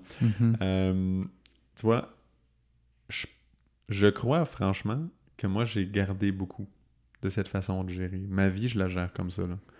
Moi, je pense comme ça. Je, je- Parce que, tu vois, on parle là, qu'on est d'un changement d'époque. Tu vois, il y a la COVID, tout change. Tu vois, il y a des gros changements qui s'en viennent. Astrologiquement, sujet qu'on n'a pas encore abordé, mais que j'adore. Euh, tu vois, on le dit, il y a des énormes changements qui s'en viennent. On parle de l'ère du Verseau, par exemple. Gros changements qui arrivent. Mhm. Mais ces changements-là, ils viennent. Ça prend. Il y a une philosophie là, qui accompagne ça. Tu sais, il y a une pensée avec ça. là. Il y a une. Tu sais, c'est comme un- une ère. Tu sais, quand on parle de l'ère du Verseau, c'est au-dessus de 2000 ans, hein, une ère. Il y a une pensée qui vient avec ça. Cette pensée-là doit se développer. Elle doit se développer, elle doit s'approfondir. Pour moi, dans mon vécu, puis mes conceptions, puis ce que je pense, l'expérience que j'ai vécue là, à Idéal, c'est sûr que pour moi, c'est c'est comme j'ai reçu des semences de ces pensées-là nouvelles. Vraiment. là. Mhm. Et ce type de gestion, pour moi, c'est un peu ça. C'est Mm. comme, des semences super Mhm. précieuses, des arbres qui vont Mhm. fonctionner après le réchauffement climatique, si tu veux. C'est comme un peu ça pour moi. Et donc, je les chéris beaucoup, puis je les continue à les cultiver. Puis je leur fais refaire des graines à chaque année, ces petites plantes-là, si tu veux. Puis je les conserve tout le temps, puis je garde les meilleures, tu sais. Je le travaille, dans le fond. Ces principes-là que j'ai comme acquis là, pas mal tout ce que je fais, je travaille comme ça. Et d'ailleurs, pour ma conjointe, c'est très drôle. Parce qu'elle, elle n'a pas ce vécu-là. Mhm. Et c'est exceptionnel. Mais elle est adorable et donc elle aime beaucoup. C'est sensationnel. Vraiment, on, a beaucoup de plaisir. Ouais, mais... ça, ça prenait quelqu'un qui était prêt un peu. euh, mais ça. Parce que toi, toi, toutes tes, ton- tes cellules, tout ton corps au complet, ils, ils- ils- ils ont passé au travers de ce filtre-là. Puis là, j'imagine que de.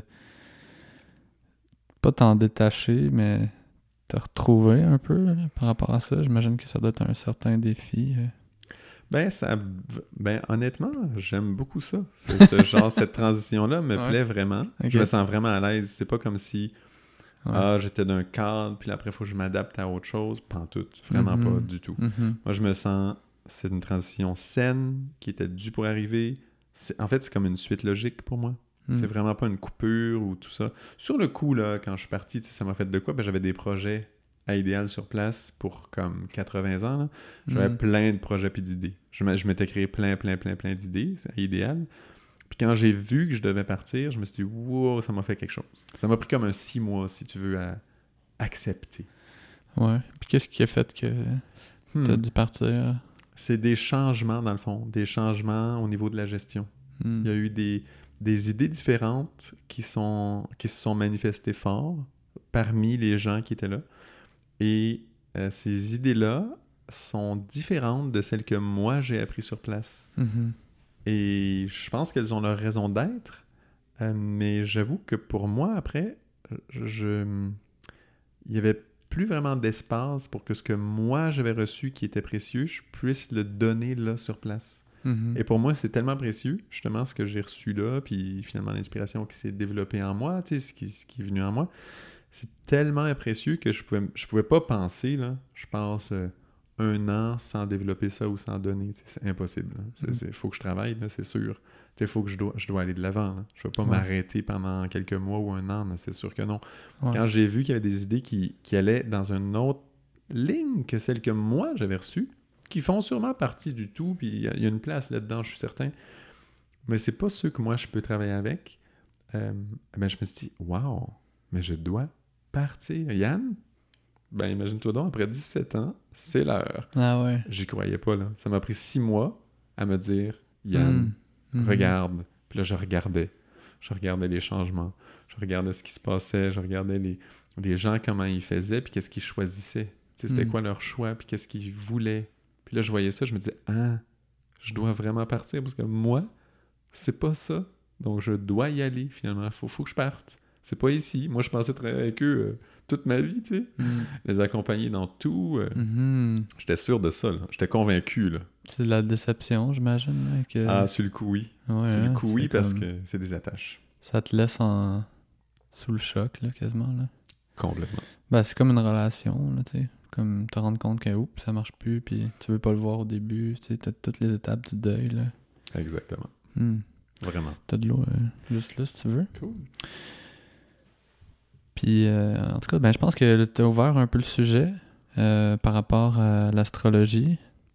je sais que c'est une grande partie de, de ta vie, puis de, de ce, que, ce qui t'anime, tu sais. Fait que on pourrait plonger là-dedans, si t'as envie. On peut. allons-y, allons-y, avec joie. Mais puis après, j'aimerais ça, tu sais, aussi qu'on réussisse à faire le lien, tu sais, entre mais tu sais, l'astrologie, c'est un autre modèle, j'ai l'impression, tu sais. Puis ce modèle-là, comment, il comment tu le vois, le lien avec la communauté, tu sais. Pour que ça qu'on saute on saute d'un sujet à l'autre, mais en même temps, on réussit à le relier, tu sais. Mm-hmm. Oui, oui, exactement. Pour moi, c'est vraiment relié, là. Mm-hmm. Genre, un fil continu, là. Parfait. Aucune coupure. Le... Ben, dans le fond, c'est très simple. L'astrologie, c'est tellement drôle. C'est fou, là, mais j'ai lu deux livres d'astrologie dans toute ma vie. Tu les as-tu lus plusieurs fois ou... Non. c'est énorme. J'ai lu deux livres d'astrologie, c'est tout. C'est un peu fou, là. En fait, l'astrologie, je l'ai appris, moi j'appelle ça par tradition orale. C'est que Natacha Colésar, la fondatrice, elle était astrologue. Mm-hmm. Et pour dire, elle, l'astrologie, elle l'a appris. Je sais même pas si je peux dire ça ici comme ça, là, mais lâchons-nous lousse, là, je vais mhm. oser. Elle, elle a appris l'astrologie en rêve. Hmm. Elle, elle avait comme des, enseignants qui venaient la voir la nuit. Tu sais, elle était vraiment assez éveillée. Là. donc, la elle était éveillée la nuit. Oui, oui, non, elle travaillait tout le temps. elle était éveillée, endormie. Exactement. Dans le fond, elle travaillait tout le temps. Et du coup, la nuit... Pas ben, drôle, ça, travailler tout le temps? Ah, c'est très drôle. Parce que c'est la joie quand même, le travail. Un travail... C'est pas le labeur, hein, c'est le travail. Ouais, c'est ça. Et donc, euh, c'est ça. Et pendant une certaine période de sa vie, les nuits, eh ben, il y avait des êtres qui venaient la chercher, et puis là, il, lui enseignait l'astrologie. Donc, elle l'a appris comme ça, en gros. Euh, puis moi, j'ai eu la chance de l'entendre en conférence plein de fois. Puis c'est drôle parce que c'était pas des conférences d'astrologie, c'était des mm. conférences de tout ce que tu peux imaginer. N'importe quoi, tous les sujets intéressants, ajouter le côté spirituel à ça, en gros. Et puis vraiment très vivant. Et du coup, ben c'est ça que j'entendais. Mais comme elle aimait l'astrologie, j'ai l'impression, en tout cas moi c'est ce que j'ai perçu, eh bien de temps en temps, sur n'importe quel sujet qu'elle allait développer, elle allait dire quelque chose comme... Elle fait une petite comparaison astrologique en même temps. Des petites choses comme ça, mais souvent. Moi, chaque fois qu'il y avait ça, je sais pas pourquoi, mais ça s'imprégnait en moi. C'est comme si hmm. ça, rentrait puis ça ressortait plus, c'était en moi. Je l'oubliais plus. Et du coup, c'est comme ça que j'ai appris l'astrologie, t'imagines? ça prend du temps, là. Ah ouais, à coup de petits détails à la fin d'une phrase, là. Complètement. C'est des années, là. Puis dans le temps, en plus, je me disais pas, ah, je suis en train d'étudier l'astrologie. Je m'en suis pas rendu compte, là, que j'étudiais l'astrologie. Je l'ai appris, je l'ai juste appris. Mais j'ai pas étudié ça pour arriver un jour à être astrologue, vraiment pas, là.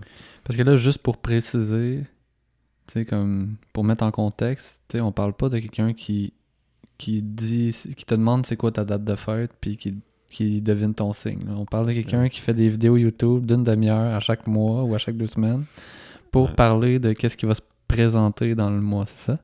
En fait, moi, ce que je fais, c'est des vidéos, finalement, euh, avec le temps, je sais pas pourquoi, là, peut-être que je me répète trop, mais je pense pas, là, mais disons, je fais des vidéos d'à peu près une heure à toutes les deux semaines. Dans le fond, je suis nouvelle, nouvelle lune et pleine lune. Puis je fais. Euh, j'ouvre dans le fond le sujet de la nouvelle lune et de la pleine lune pendant ce moment-là. Puis c'est sûr que je fais pas vraiment. Pour moi, l'astrologie, c'est pas tellement des prévisions. Il y a un petit côté prévision à l'astrologie, mais c'est surtout une grille de lecture euh, du, de, de, ce qu'il y a autour de nous. C'est mm-hmm. comme un langage, dans le fond. Fait que c'est comme d'ouvrir des sujets ça ouvre des sujets puis des angles, de, surtout pour le travail intérieur de chacun, pour ce qu'on traverse dans le fond, ce qu'on vit en dedans, puis qui nous fait avancer. Hmm. C'est surtout des angles de ce travail-là qui sont spécialement proposés pendant certains moments, parce que les énergies sont là. C'est ceux-là qui sont présentes. Le mm-hmm. ciel travaille avec nous là-dessus, ben, aussi bien travailler avec lui. C'est plus facile de suivre. Disons qu'on a une mission à, jouer dans le monde. Disons, il faut. Euh, je sais pas moi, il faut. Euh, faut arrêter la pollution. Disons qu'on se donne ça comme mission. Aussi bien travailler en suivant les cycles que le ciel. Tu sais, quand le ciel pousse, on pousse avec. Hmm. C'est comme. Euh, la tortue. Non? Ah, Vas-y donc. La tortue qui nage dans l'océan, euh, elle nage juste quand elle a, la vague dans le dos, pas quand elle a la vague dans le visage. c'est comme si ça se berce. Tu sais, quand, on, mettons, on est, on est dans l'eau, puis que là, on veut retourner vers vers le rivage, puis qu'il y a des grosses vagues, ben là, des fois, on, panique parce qu'on a l'impression que ça nous tire, mais la tortue, ce qu'elle fait, c'est qu'elle donne beaucoup, beaucoup d'énergie quand elle a la vague dans le dos pour avancer, puis elle se laisse bercer pour revenir, puis après ça, comme ça, comme ça elle, peut elle peut revenir vers le rivage. Exactement. J'adore ton exemple, je la connaissais pas. Mm. Merci. Puis j'en connais gros de ce genre de choses. Puis euh, je la connaissais pas celle-là, donc je suis très heureux de l'entendre. Mm. Je ne l'oublierai pas. Et euh, donc, exactement comme la tortue, c'est exactement ça. Et dans le fond, l'astrologie, pour moi, c'est ça. C'est mm. qu'on a une mission, on a des choses à faire, on a... que ce soit une mission intérieure, hein, juste notre travail intérieur à nous-mêmes, ou quelque chose vraiment où on est engagé dans le monde, eh ben, c'est toujours pareil, tu sais. On a des... C'est pas nécessairement si simple et facile. Il y a des défis sur la route, c'est normal, c'est pas qu'on avance. Fait que si, on est capable de voir, de lire ce côté, si tu astrologique, de qu'est-ce que le ciel propose là, eh ben on peut choisir de pousser là à ce moment-là, parce que là, on sait que le ciel, il pousse là en même temps. Donc, euh, c'est comme la tortue, c'est ton image est parfaite. J'adore ça. Donc, c'est exactement à hmm. ça que ça sert pour moi, l'astrologie. Puis en plus, parce que c'est ça le truc, comme il y a des cadeaux, si tu veux, qui nous sont donnés, si on ne les regarde pas, on ne les utilise pas, ben ces cadeaux-là, ils descendent, puis qu'est-ce qui va arriver? ils vont comme... Ils vont pourrir, si tu veux. ils vont comme... Tu sais, c'est... Quand il y a une énergie qui descend, qui nous est donnée, quand on n'utilise pas, elle, elle fermente, et puis finalement, elle, elle devient quelque chose de presque nuisible à un moment donné.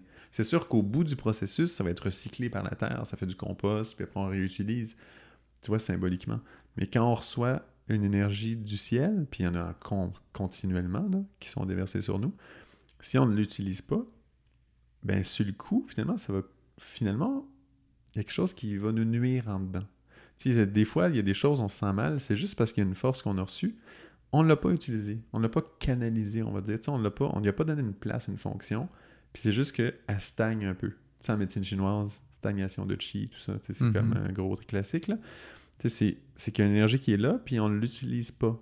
C'est aussi à ça que ça sert l'astrologie, tu sais, les, capsules, de, les vidéos que je fais, la nouvelle lune, pleine lune. Hmm, c'est un rythme hmm. assez régulier pour pouvoir suivre un peu, OK, là, si, où est-ce que ça travaille spécialement? Ah, il y a telle notion.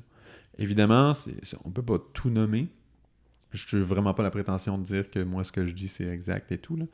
Euh, je donne des notions, j'ouvre des sujets, j'ouvre des portes. C'est sûr que ce sont des aspects qui travaillent sur toute l'humanité au complet. Donc, c'est sûr que c'est impossible de nommer quelque chose qui touche absolument tout le monde, mais j'ouvre au moins certaines portes, puis bon, je le mhm. fais de mon mieux, puis bon, il y a un travail qui se fait là-dessus, en gros. Puis, puis euh, bravo pour ça. Merci. De donner ça, tu sais, c'est parce que tu le donnes. Hein? Ben oui, vraiment. Hmm. Mais euh, je me demande où tu vas chercher tes informations. Est-ce que c'est plus d'un point de vue euh, théorique ou est-ce que c'est plus d'un point de vue ressenti, mettons? Hmm, quelle question intelligente. bravo. C'est très, très, c'est rare des questions comme ça. Elle est très bonne. Euh... Oh là là. C'est sûr qu'il y a un point de vue ressenti important. C'est les deux. Pour moi, c'est comme le chemin de l'intuition, dans le fond. Mm-hmm. Dans ma compréhension de l'intuition, c'est mm. toujours un mélange entre notre intelligence, le côté vraiment comme intellectuel, mental, si tu veux, puis le cœur, cet amour, cette chaleur. Pour moi, mm. c'est toujours une combinaison des deux, l'intuition. C'est jamais juste un, parce que le cœur tout seul, il va se perdre, c'est sûr.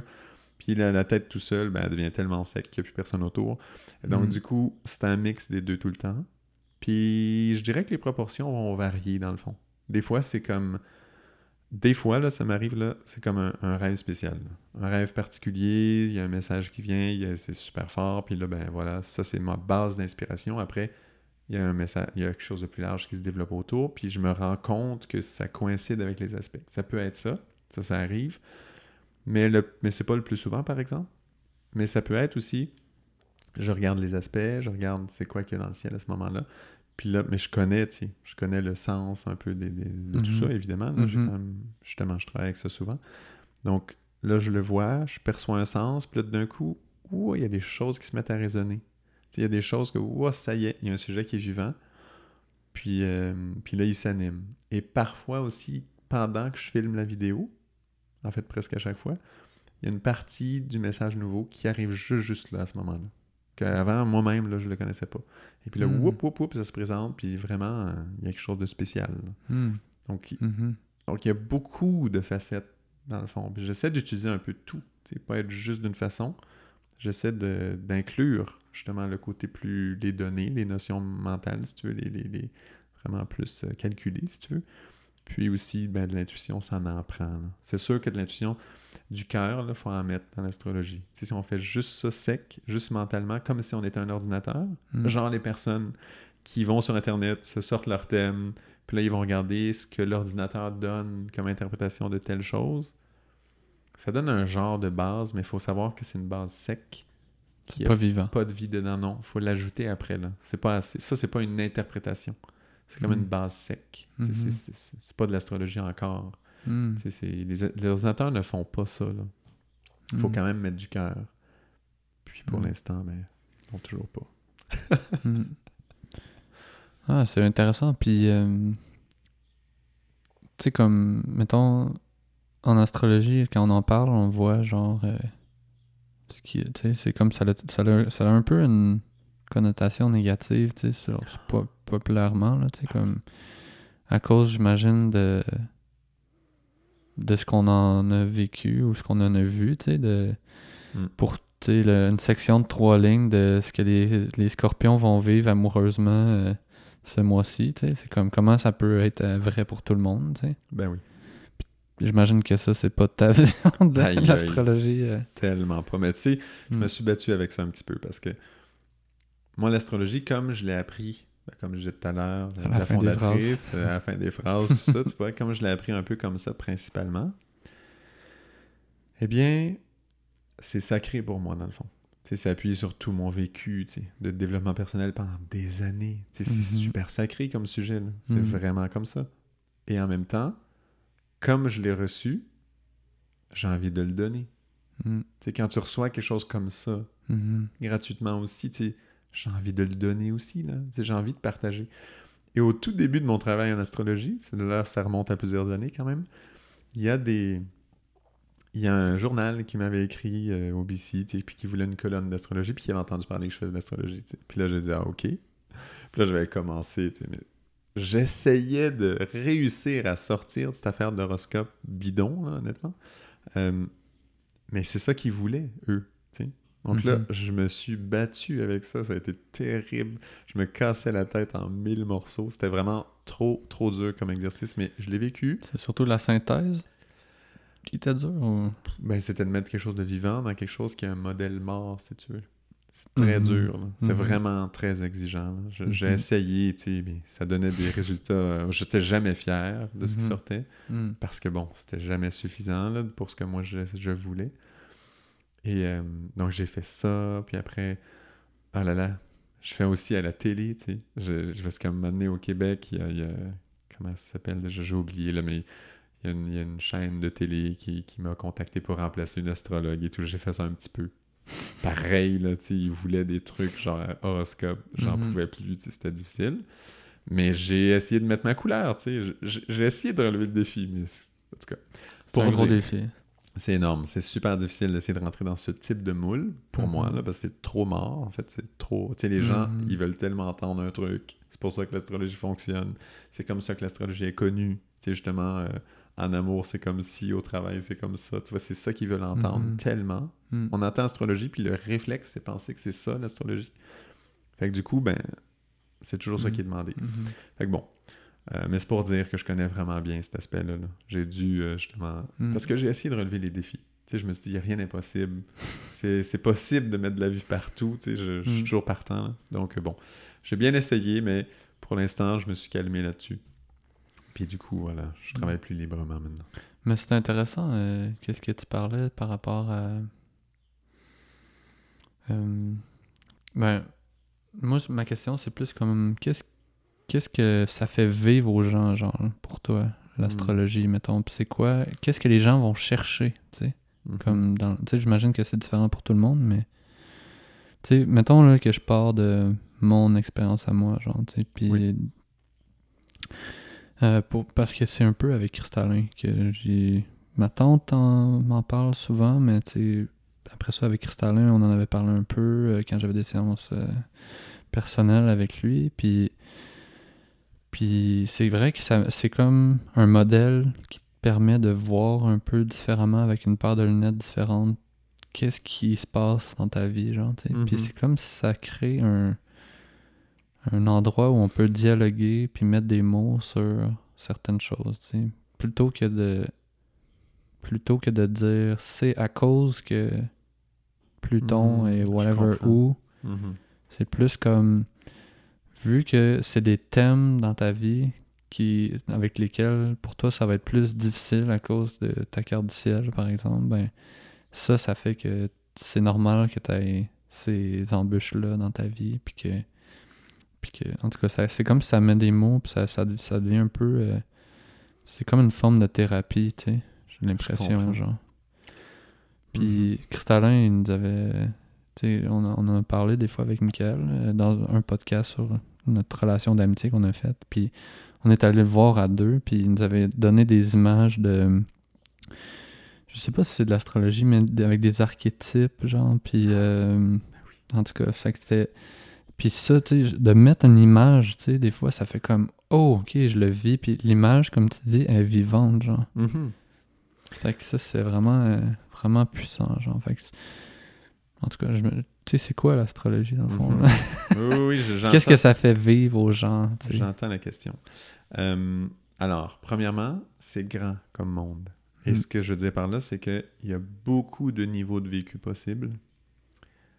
Je vais essayer de décrire une ligne, là. Je vais mhm. décrire une ligne, en fait. Mhm. Et, voilà. Puis il faut, être conscient qu'on peut se trouver à, différents endroits dans cette ligne-là. Donc, pour moi, l'astrologie, ben en fait, j'oserais dire que toutes les sciences qu'on va dire ésotériques, ou les sciences euh, hermétiques, ou ce type de choses, dont l'astrologie fait partie quand même, hein, ou sciences initiatiques, appelons-le comme on veut. Mais tout ce genre de choses, c'est toujours pour moi, hein, c'est toujours basé sur une exploration du monde invisible. Parce que l'astrologie, bien que les planètes existent et qu'on peut les voir, hmm. quand même, c'est quand même basé sur le monde invisible, honnêtement. Et ça vient des rêves, là, en plus. Euh, ouais, non, mais des fois, oui. Mais euh, c'est ça. Pour moi, quand même, tout ça, c'est basé sur une, exploration du monde invisible. Et, et l'astrologie, pour moi, c'est comme un système qui a été mis en place et qui a une intelligence dedans et qui véhicule en fait justement les archétypes du monde invisible, comme certaines forces qui existent et qui, qui finalement, avec lesquelles on travaille en permanence, parce que le monde invisible, c'est pas comme si des fois il existe puis des fois il n'existe pas. Donc il est toujours présent et qui veille sur nous, dans le fond. Et là, après, ça veut dire quoi veiller sur nous? Là, ça dépend qui, pour qui on se prend, ça dépend qu'est-ce qu'on est, ça dépend où on se voit. Puis là, ça, notre vision de qui on est, ben, elle, peut, elle évolue. Mais bon, en gros, c'est ça. Il y a le monde invisible qui est là et il nous... Euh, c'est ça. Il nous accompagne en permanence. Ce monde invisible, c'est difficile de le décrire, justement parce qu'il est invisible. Et puis il y a toutes sortes de façons dans les religions, souvent, ils vont décrire tel ange ou tel dieu ou tout ça. L'humanité aime essayer de décrire le monde invisible, aime s'en rapprocher parce que il y a un sens à ça. Quand on veut amener justement la dimension spirituelle, eh ben, si on prend pas compte, si on ne tient pas compte du monde invisible, ben, qu'est-ce que tu veux faire dans le monde euh, spirituel? Tu, peux te développer, trouver des côtés philosophiques intéressants, mais un moment donné, là, c'est comme ça plafonne un peu. Le monde invisible, un jour ou l'autre, il faut finir par commencer à dire OK, c'est bon, on s'en occupe là. Puis pour moi, toutes ces sciences-là s'occupent de ça. Donc, l'astrologie, elle décrit finalement ce monde d'une façon. il y a un système complet qui est fait de ça et qui parle de comment le monde invisible travaille avec nous. Et donc, ce qui est beau là-dedans, c'est que le monde invisible travaille toujours avec nous, qu'on en soit conscient ou pas. Et qu'on fasse quoi que ce soit, il est toujours là. Et il envoie tout le temps des énergies, justement. La question, c'est qu'est-ce qu'on fait avec? Et donc, ce qui est beau quand on travaille en astrologie, comme je fais là les YouTube, mais je fais aussi des rencontres individuelles. Je fais aussi ça. Là. Euh, et donc, quand je rencontre quelqu'un individuellement en astrologie, par exemple, moi, ce que je considère qui est intéressant, c'est que on voit, OK, les forces avec lesquelles toi, tu es spécialement relié. Je vais juste décrire le moment de la naissance un petit peu du point de vue astrologique parce qu'on travaille beaucoup avec le thème natal, hein, qu'on mhm. appelle. Quand on est quand c'est le moment de notre naissance, en astrologie, on dit qu'on entre sous la loi de la bénédiction. Il faut imaginer que au moment de notre naissance, tout ce qui vit autour de nous, et dans tout ce qui vit, ben, on élargit le plus possible idéalement. Hein. Donc les plantes, même le, règne minéral, on peut imaginer qu'il y a une vie dedans. Hein. Certains oui, certains non, mais disons. Et donc tout ce qui vit autour de nous, et si on peut, ben, on va inclure aussi le monde invisible tant qu'à faire. Donc tout ce qui vit autour de nous, mais large, large, large, dit oui à notre arrivée sur Terre. Et il y a une bénédiction qui est donnée par ce oui-là. Quand on vient, il y a une bénédiction, puis vraiment, on entre sous cette guidance de la bénédiction. Puis c'est normal parce qu'on arrive, puis on a tout oublié, on sait rien. On arrive, on est un petit, là, comme ça, on est dans un corps physique. Souvent, il y en a qui parlent qu'on est pris dans le corps physique, on se sent un peu comme ça au début. Bon, grand sujet. Mais on, tu vois, on vient d'arriver, c'est normal qu'on soit sous la loi de la bénédiction. Hein? Nos parents, normalement, prennent soin de nous. Sinon, en général, on va mourir. Et donc, on a vraiment, vraiment, on entre sous la loi de la bénédiction. Et le thème natal, c'est comme un peu une photo des bénédictions du départ, si tu veux, de cette empreinte spéciale. C'est comme un mhm. talisman, finalement. Mhm. Spécial qu'on a reçu, nous, nous-mêmes, qui nous... qui, voilà, qui, qui, qui vient en fait décrire l'accompagnement spécial que le monde invisible nous donne à nous. Et donc l'astrologie va décrire ça à travers les planètes, à travers les signes, à travers les maisons, à travers tout ça. C'est tout un système qui vient parler de ça. Et donc après, on va aller voir avec la personne, mais comment est-ce que ces forces-là, tu les as utilisées à tel âge? Juste pour commencer à les comprendre, à les connaître. Parce que ce qu'on veut faire, c'est créer une complicité avec ces guides, si tu veux, avec ces, présences, avec ces archétypes spirituels, avec ces présences-là, on veut créer un genre de lien. Donc, on va essayer de voir, OK, à tel âge, ben, ça se passait comme ça. Un peu plus tard, ben, ça se passait de telle façon. Puis là, on voit l'évolution. Puis on dit aujourd'hui, ah, regarde, aujourd'hui, c'est comme ça. Et on fait pas ça pour reculer dans le passé puis brasser des choses. Non, non, Ça, ça c'est correct. Là. On peut le faire s'il faut, mais c'est juste si c'est nécessaire. Le but, c'est pas d'aller brasser des choses du passé. Le but, c'est de voir que toute notre vie, on tisse un lien avec le monde invisible, de comprendre que c'est ça qui se passait. Et en plus, en astrologie, ce qui est extraordinaire, c'est que comme on connaît les archétypes en place, on, sait c'est quoi qui porte ces forces-là, ces planètes-là, ces signes-là, tout ça, eh bien, on sait c'est quoi la force de ces guides-là, de ces puissances-là, puis vers où, quel est le potentiel en fin de compte? Vers où est-ce qu'on s'en va avec ça? À quoi ça sert? Qu'est-ce que ça a créé? Puis voilà, c'est quoi la force avec laquelle on travaille? Jusqu'où on va pouvoir l'amener dans cette incarnation-ci, là, ce moule-là, mm-hmm. spécial, qui est justement juste pour une incarnation, ce fameux thème natal, qui est un accompagnement tout à fait spécial pour chaque incarnation. Donc, c'est ça le mouvement. Et souvent, on dit en astrologie, tu sais, comme tu disais, il y a plein de gens, c'est très discrédité. Le truc classique, il y en a plein, hein. mais un des trucs classiques, c'est Ah, mais deux personnes qui sont nées au même endroit au même moment, ils ont le même thème natal et pourtant ils ont des vies différentes. Hein. Mm-hmm. Ben justement, c'est parce que les aspects astrologiques, toute l'influence astrologique, elle évolue dans notre vie. Parce qu'on travaille avec ces êtres, dans le fond, invisibles, mais ça évolue. Et dépendamment de la personne, dépendamment vraiment de l'âme de la personne, eh ben en fait, elle va le vivre à tel niveau, un autre le vit à un autre niveau, puis plus tard, elle va avoir accès à d'autres niveaux encore. Et donc, c'est pour ça hein, que d'entrer dans l'astrologie déterministe, comme si l'astrologie, l'astrologie pourrait dire, toi, tu vas faire tel travail dans ta vie. Moi, ça, j'aime pas ça. dire des choses comme ça. En fait, j'essaie de jamais faire ça et je crois que je l'ai jamais fait, mais bon. Il y en a tellement qui poussent pour se faire dire ça des fois que c'est difficile. mais vraiment, je fais tout ce que je peux pour pas dire ça. Mhm. Ce genre de choses. Parce que, parce que justement, moi, j'encourage quoi? J'encourage d'être en conscience de la force qui est présente, que la personne cultive un ressenti avec cette force-là en voyant à tel âge, tel âge, tel force. OK, c'était ça. Ah, OK. La personne comprend qu'elle est accompagnée, que cette force-là est tout le temps présente avec elle, en fait. Puis là, elle voit qu'elle travaille avec, puis que dans le fond, elle va toujours travailler avec dans cette incarnation-ci.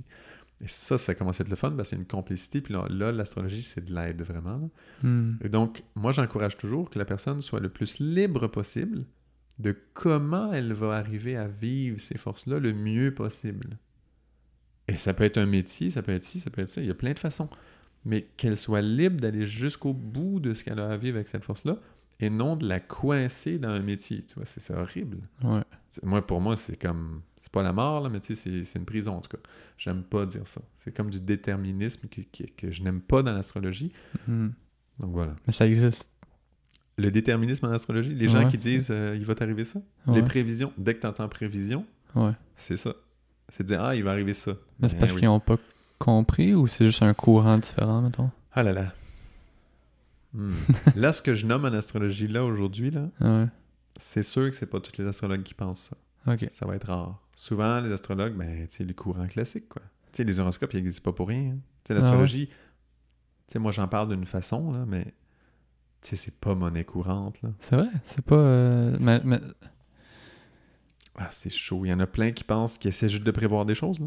Il y en a, il y a beaucoup de monde dans l'astrologie pense que l'astrologie sert à faire des prévisions. Ok, puis que c'est pour ça qu'ils sont allés là-dedans, mettons. Qu'ils ont appris les.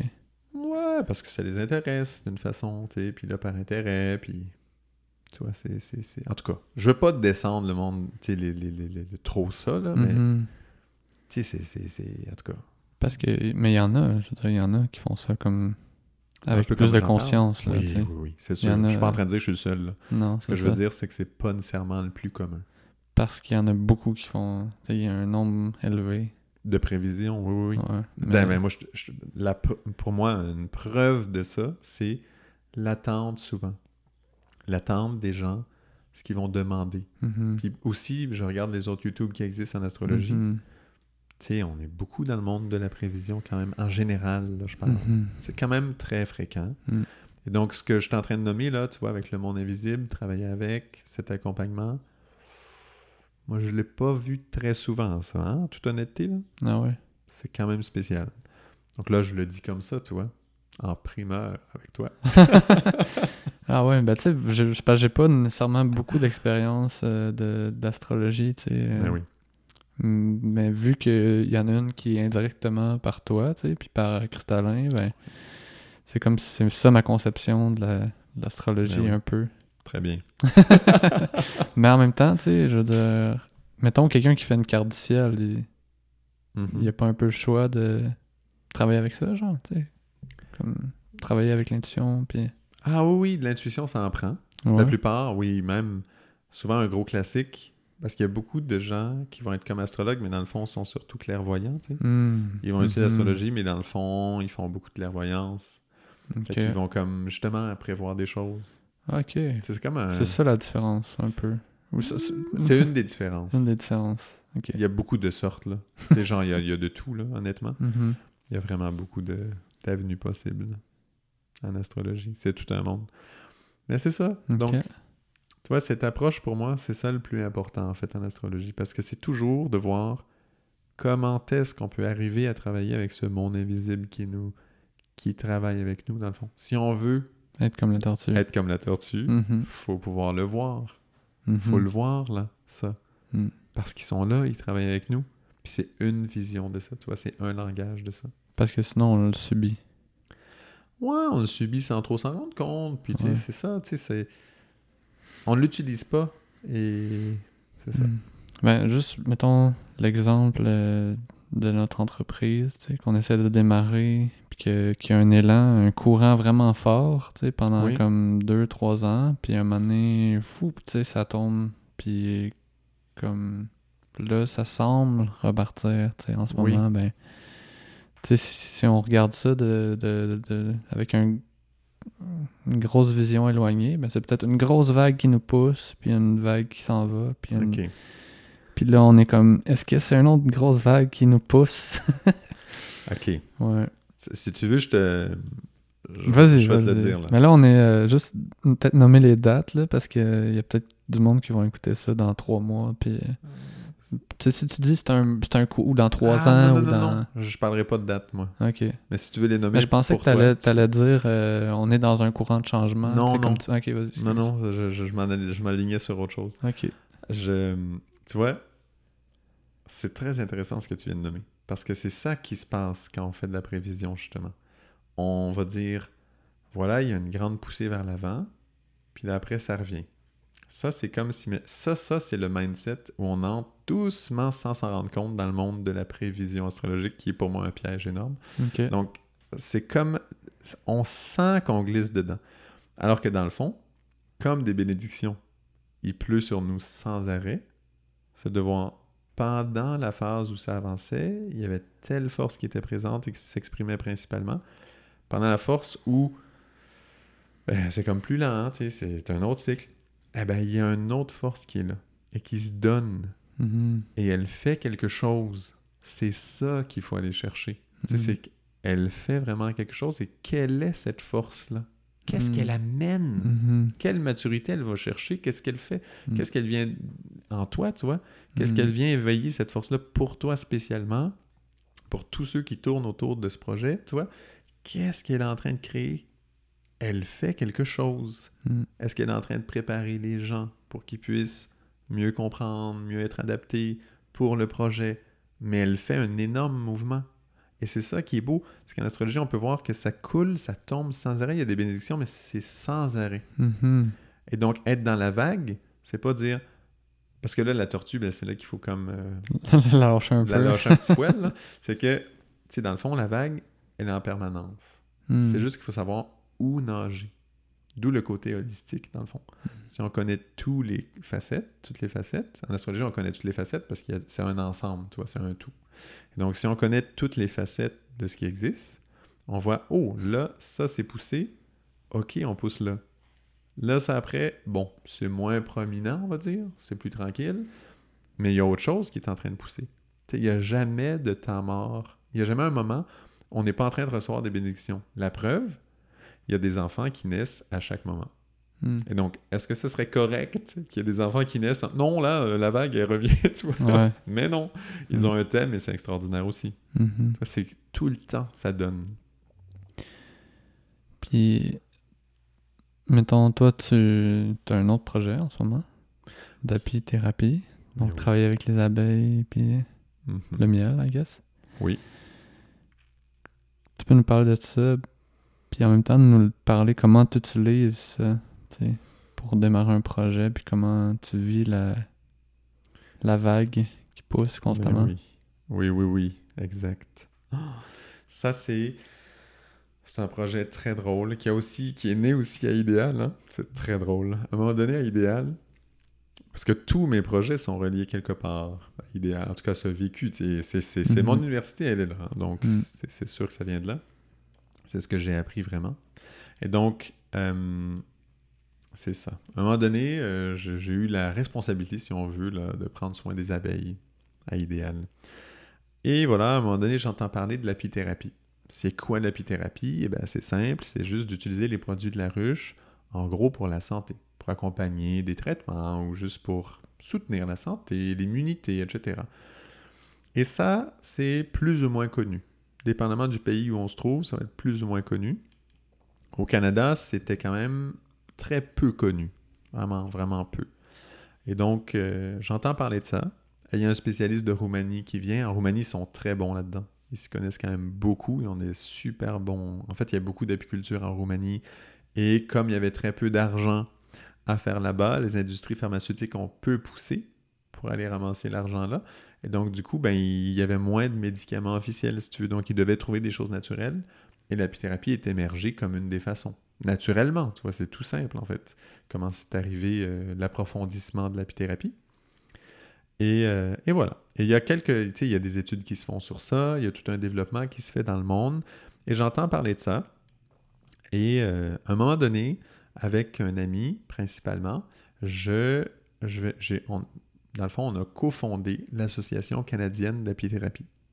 Ça, ça s'est fait en 2016. Donc, c'est relativement récent, mais avant, déjà, je m'intéressais. On a fait des tests. Puis quand on parle d'apithérapie, on ne parle pas que de miel. Hein. On va parler de miel, de pollen, de la propolis, de la gelée royale, même du venin d'abeille, en fait.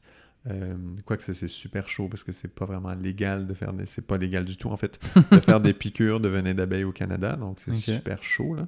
On peut pas vraiment utiliser ça.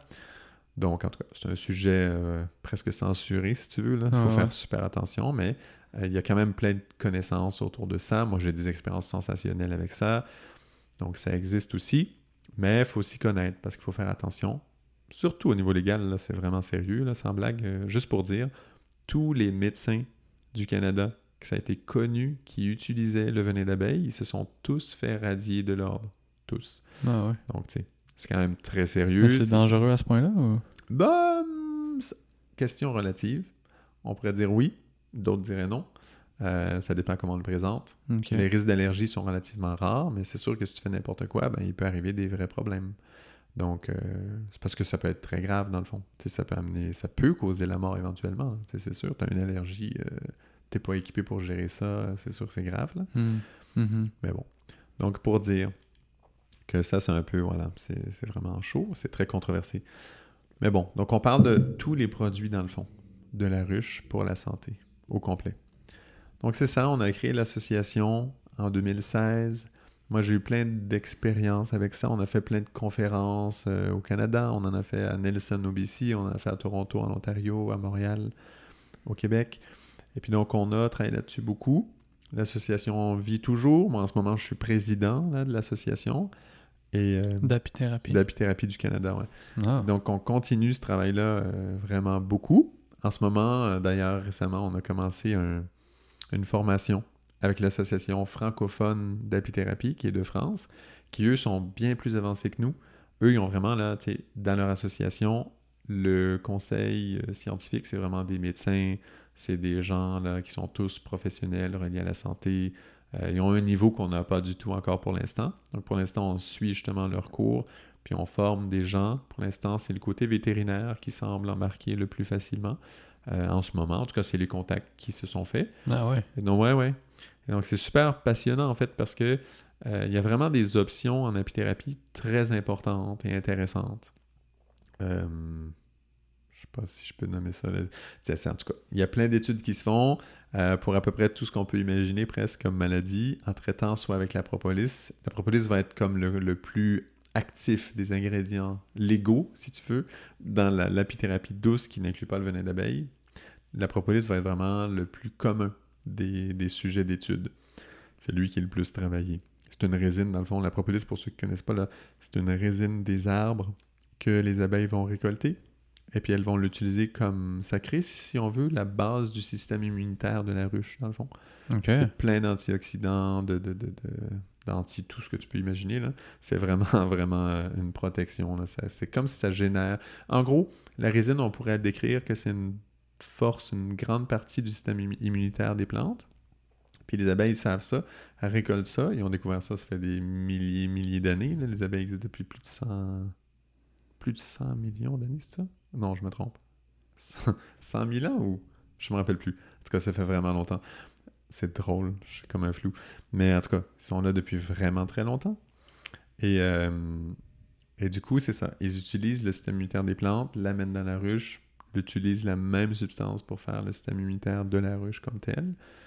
Et, euh, puis après, nous, ben, c'est pareil. si on travaille bien avec les ruches, on peut utiliser une partie de la propolis pour notre propre système immunitaire.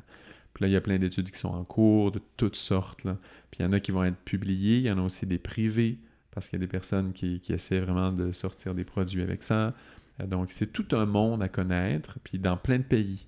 Donc, nous, à travers l'Association canadienne d'apithérapie, ce qui est génial, c'est qu'on a pu se relier aux associations des autres pays. Et du coup, on a fait plein de liens assez rapidement pour aller chercher des informations vraiment précieuses. De vraiment connaître comment ça fonctionne, les études, comment ça marche, être en lien vraiment avec des chercheurs dans le domaine. Puis c'est fascinant, disons. C'est fascinant. Donc ça, c'est le côté très pratique, si tu veux, très extérieur de l'apithérapie. là, nous, on est en, processus de tâcher de faire des études le plus possible hein, au Québec, localement. Hein. Euh, faire des études pour justement euh, démontrer en fait l'efficacité des produits de la ruche pour différentes conditions.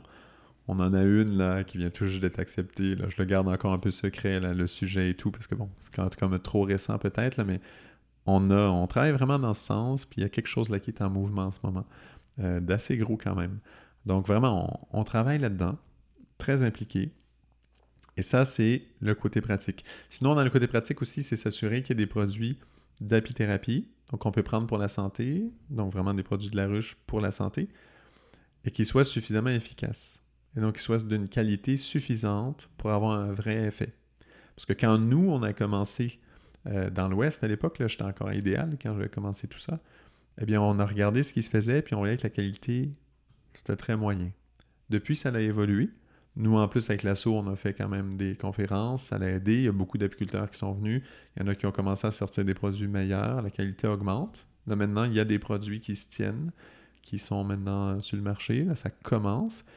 Mais nous, on travaille même euh, personnellement là, à vraiment sortir des, produits nouveaux. Euh, donc, euh, moi, je travaille avec deux compagnies. Il y en a une qui s'appelle Happy Culture Inc., que j'ai parti en 2014 au BC. Puis il y en a une nouvelle, là, qui s'appelle Biopharm, euh, B-E-E, trait d'union O, trait d'union Pharm, P-H-A-R-M, qui est toute nouvelle, toujours pas de site web. Euh, mais ça va sortir très bientôt parce qu'on a ces premiers produits vont sortir. Puis ça, c'est vraiment à travers cette compagnie-là qu'on fait les produits là, vraiment haut niveau. Vraiment des produits super purs. On respecte tout. Il y a les NPN, tu vois, il y a les numéros de produits naturels. Il y a vraiment tout puis on fait un conseil aussi aux naturopathes, comment utiliser ces produits-là. On va sortir là, six produits de propolis différents, euh, vraiment pour des buts différents, euh, vraiment en détail. Ça, ça n'existe pas encore pour l'instant. OK. Il y en a des produits à la propolis, mais ils n'ont pas cette vision-là. Toi qui est vraiment large, on sait exactement ça, ça sert à telle utilisation, ça c'est pour ça, ça c'est pour ça. Toi vraiment clair. C'est sûr que c'est la vision qui est claire. Après, est-ce qu'on a le droit de mettre... Ben, j'imagine qu'il y a plusieurs connaissent un peu le monde des limitations de ce qu'on peut écrire.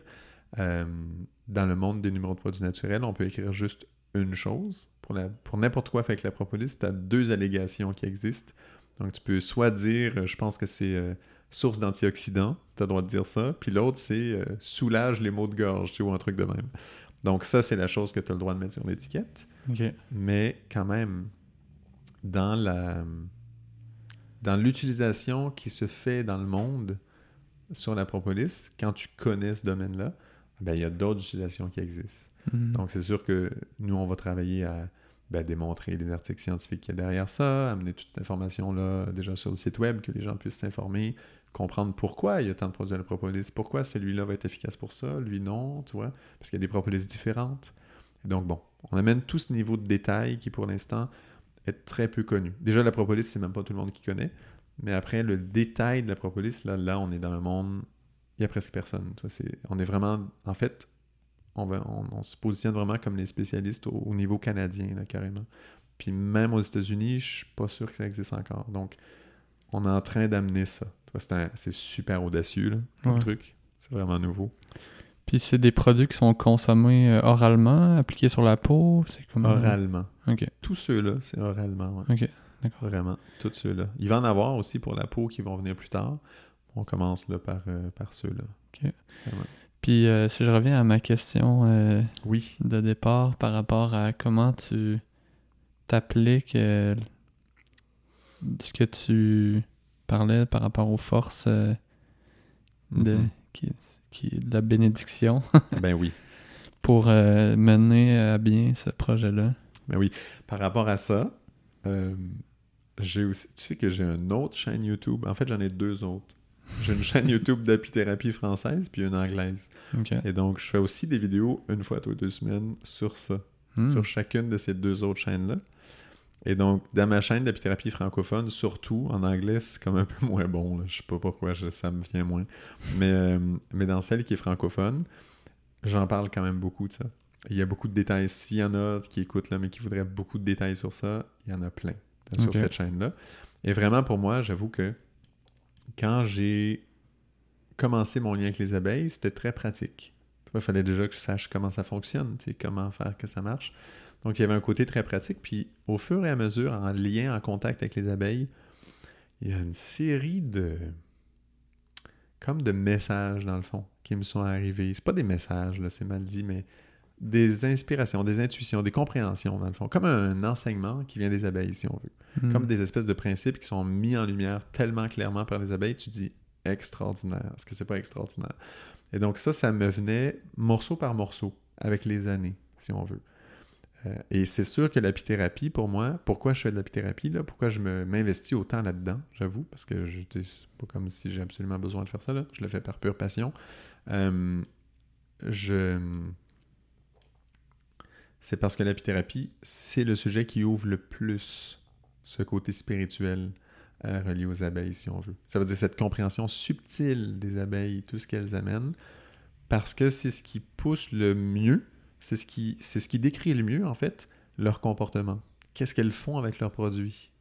Tu sais, si le produit qu'elles ont, il y a telle faculté, il fait telle chose, mais s'il y a un sens derrière ça. Et les abeilles, on le sait, hein, à travers les traditions, ils ont, souvent été euh, considérés comme des animaux sacrés. Hein? Souvent, souvent, dans la plupart des traditions, en fait. C'est ah rare une tradition où c'est pas le cas. Euh, si on regarde, il y a même euh, il y a des films, il y a des, il y, a une, série de films, mais il y a juste le premier qui est sorti qui s'appelle L'abeille sacrée, je crois, justement. The Sacred Beast en anglais.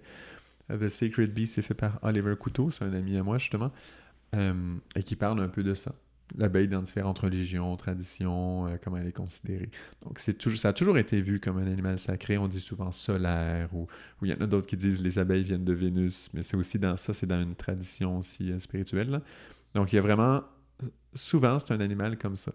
Et moi, en travaillant avec, avec, ben, évidemment, en étant idéal, n'importe quoi que tu fais, le but, c'est de relier à quelque chose de spirituel. Hmm. Donc, en étant apiculteur à idéal, ben, c'est sûr que ce côté-là, ben, il est arrivé, là. il est arrivé. C'est ça qui est génial à idéal. Que tu fasses n'importe quoi, le côté spirituel vient, et, et, ça y est, ça devient très vivant et extraordinaire. Puis après, tu as quelque chose à partager dans le monde entier. Je trouve ça génial. Donc, du coup, tranquillement, ça venait.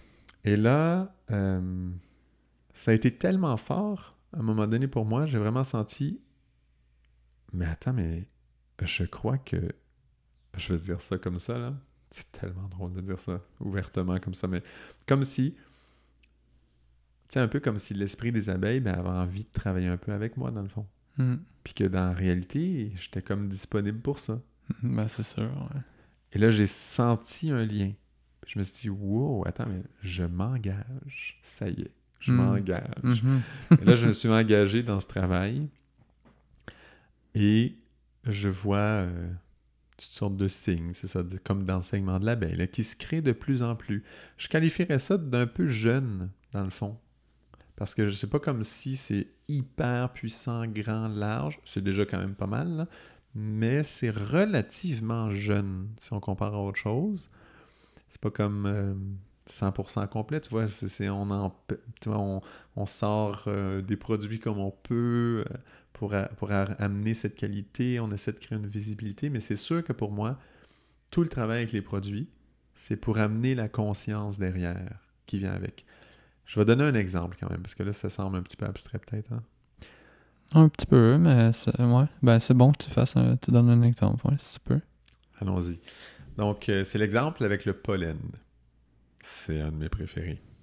Donc, le, pollen, en fait, les abeilles, elles se nourrissent donc, du nectar et du pollen des fleurs. Le nectar, c'est une source de carbohydrates principalement, de, de, de glucides. C'est une source de glucides principalement. Et le pollen, ben, c'est la source de protéines dans le pollen, il y a plus de protéines que dans le bœuf. C'est très protéiné. Il y a beaucoup de vitamines, de minéraux. En fait, c'est un aliment complet assez parfait. Et ce qui est magnifique, c'est que les abeilles, quand elles vont récolter pollen et nectar, eh bien, vous l'aurez deviné, elles ne détruisent rien.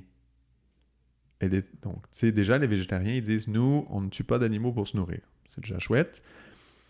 Mais les abeilles, elles, elles détruisent ni animaux, ni plantes, ni feuilles, ni rien, en fait. Elles vont sur les fleurs et elles récoltent juste les éléments les plus subtils.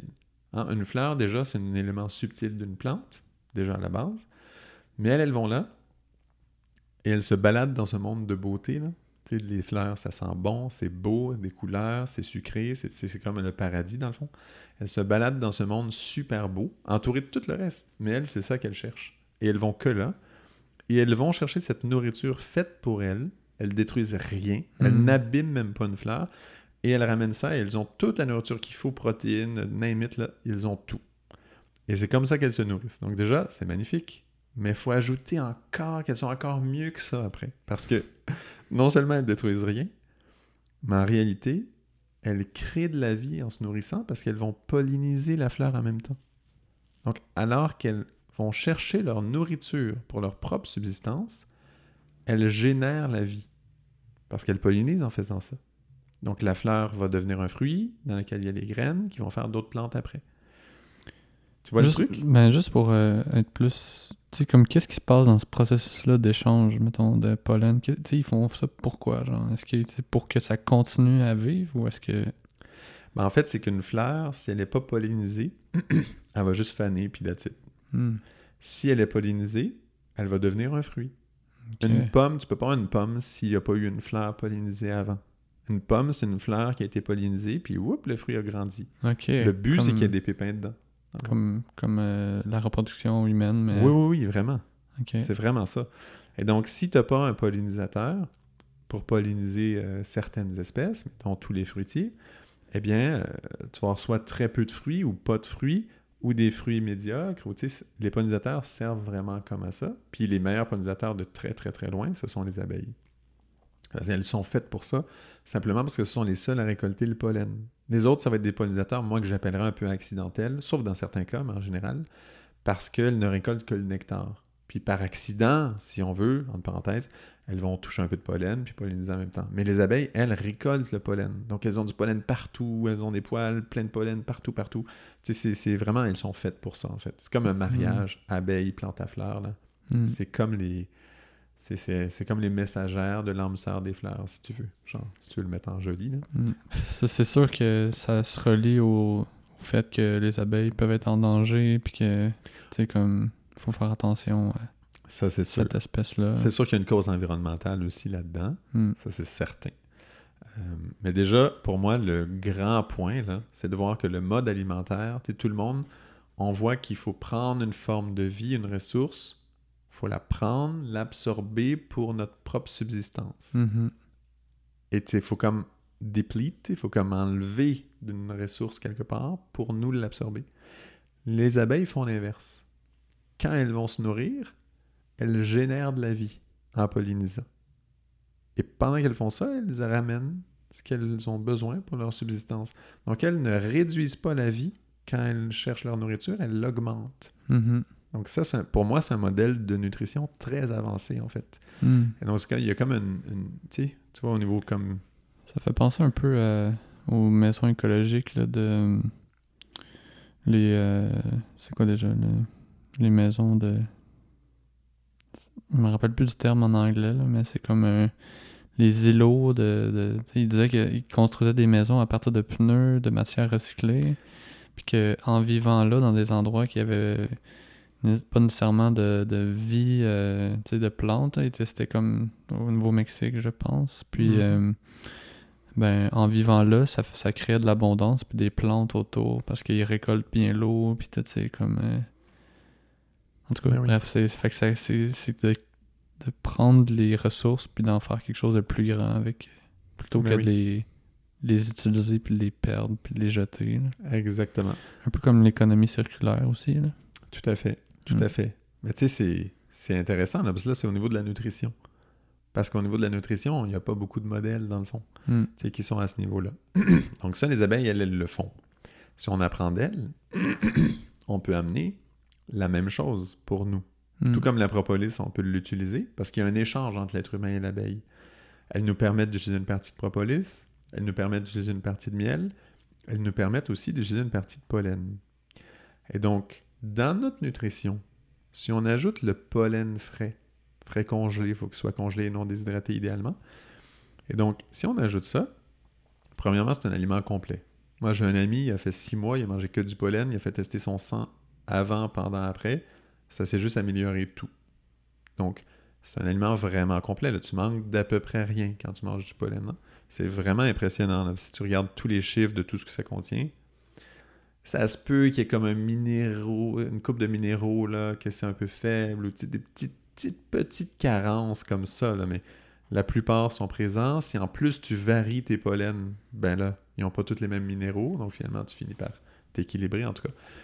C'est vraiment un aliment très complet. Quelqu'un qui mangerait que du pollen frais congelé, il y aurait probablement moins de carences que 99,9% de la population qui existe.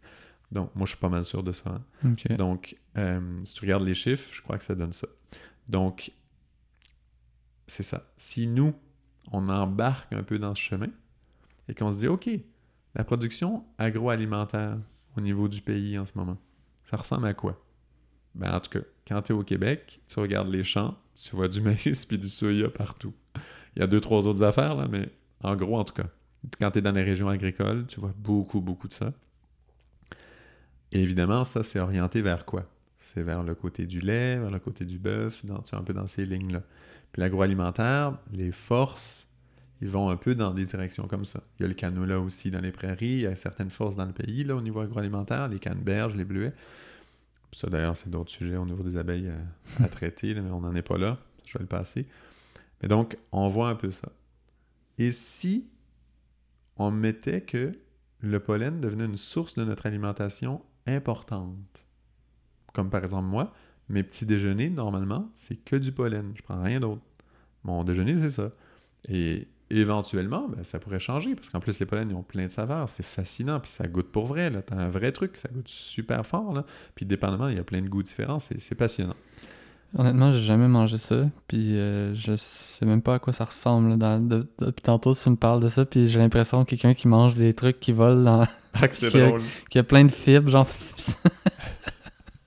c'est comme... Euh, c'est très spécial, j'avoue, la sensation. faut s'habituer un petit peu. Parce que c'est vrai que c'est les petites pelotes de pollen que les abeilles ont sur leurs pattes arrière on voit ça des fois, les, petites boules jaunes là, sur les pattes arrière des abeilles. Je sais pas si tu as déjà vu ça. Si tu regardes des abeilles au printemps, souvent sur les pissenlits, tu vas en voir mhm. n'importe où que tu sois. Là. Il y a souvent comme du petit pollen. C'est, exactement ça, dans le fond. Mais il n'y a pas plein de monde qui sont allergiques à ça? Il y a des allergies au pollen, mais c'est pas énorme parce que les allergies au pollen saisonnières, c'est une chose, mhm. mais les allergies au pollen que les abeilles récoltent, c'est encore autre chose. Et d'ailleurs, quelqu'un qui aurait des allergies saisonnières, s'il mange des petites quantités de pollen, mais chaque jour de l'année, peut en fait se désensibiliser au pollen. Ah Il y a une façon de le faire. Il euh, faut faire très attention, évidemment, pour avoir de, réactions, tout ça, mais ça se fait. Moi, j'ai plein d'amis qui l'ont fait, là. ça fonctionne quand même bien. Puis, tu sais, par exemple, euh, quelqu'un qui écoute euh, aujourd'hui pourrait dire Bon, ben, moi, je suis intéressé à ces produits-là. C'est qu'il faut qu'il passe par un naturopathe pour se faire conseiller ou est-ce que c'est quoi les. Ben, ça serait quoi le chemin de quelqu'un qui est complètement pas initié puis qui dit moi j'ai envie de me lancer là-dedans?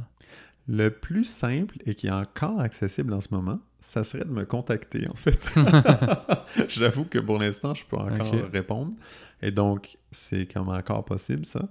Et puis nous, là, on a vraiment, euh, soit moi ou ma conjointe Isabelle, mais en gros, allez sur notre site web de happycultureinc.com. Ça, c'est comme le. C'est API, là pas euh, Non, c'est Happy, en fait. Ok, c'est H-A-P-P-Y. du jeu de mots ou pas. Effectivement, oui, il est vraiment présent. Happy, avec un H. c'est ça. Exact. mais de toute façon, on va tout mettre les liens dans la description euh, du podcast. Excellent. Donc, dans le fond, c'est de nous contacter à travers le site web. Je pense que c'est la chose la plus facile. Puis nous, honnêtement, en, tout, en toute honnêteté, là, pour des produits de qualité, on sait exactement ce qui se fait où.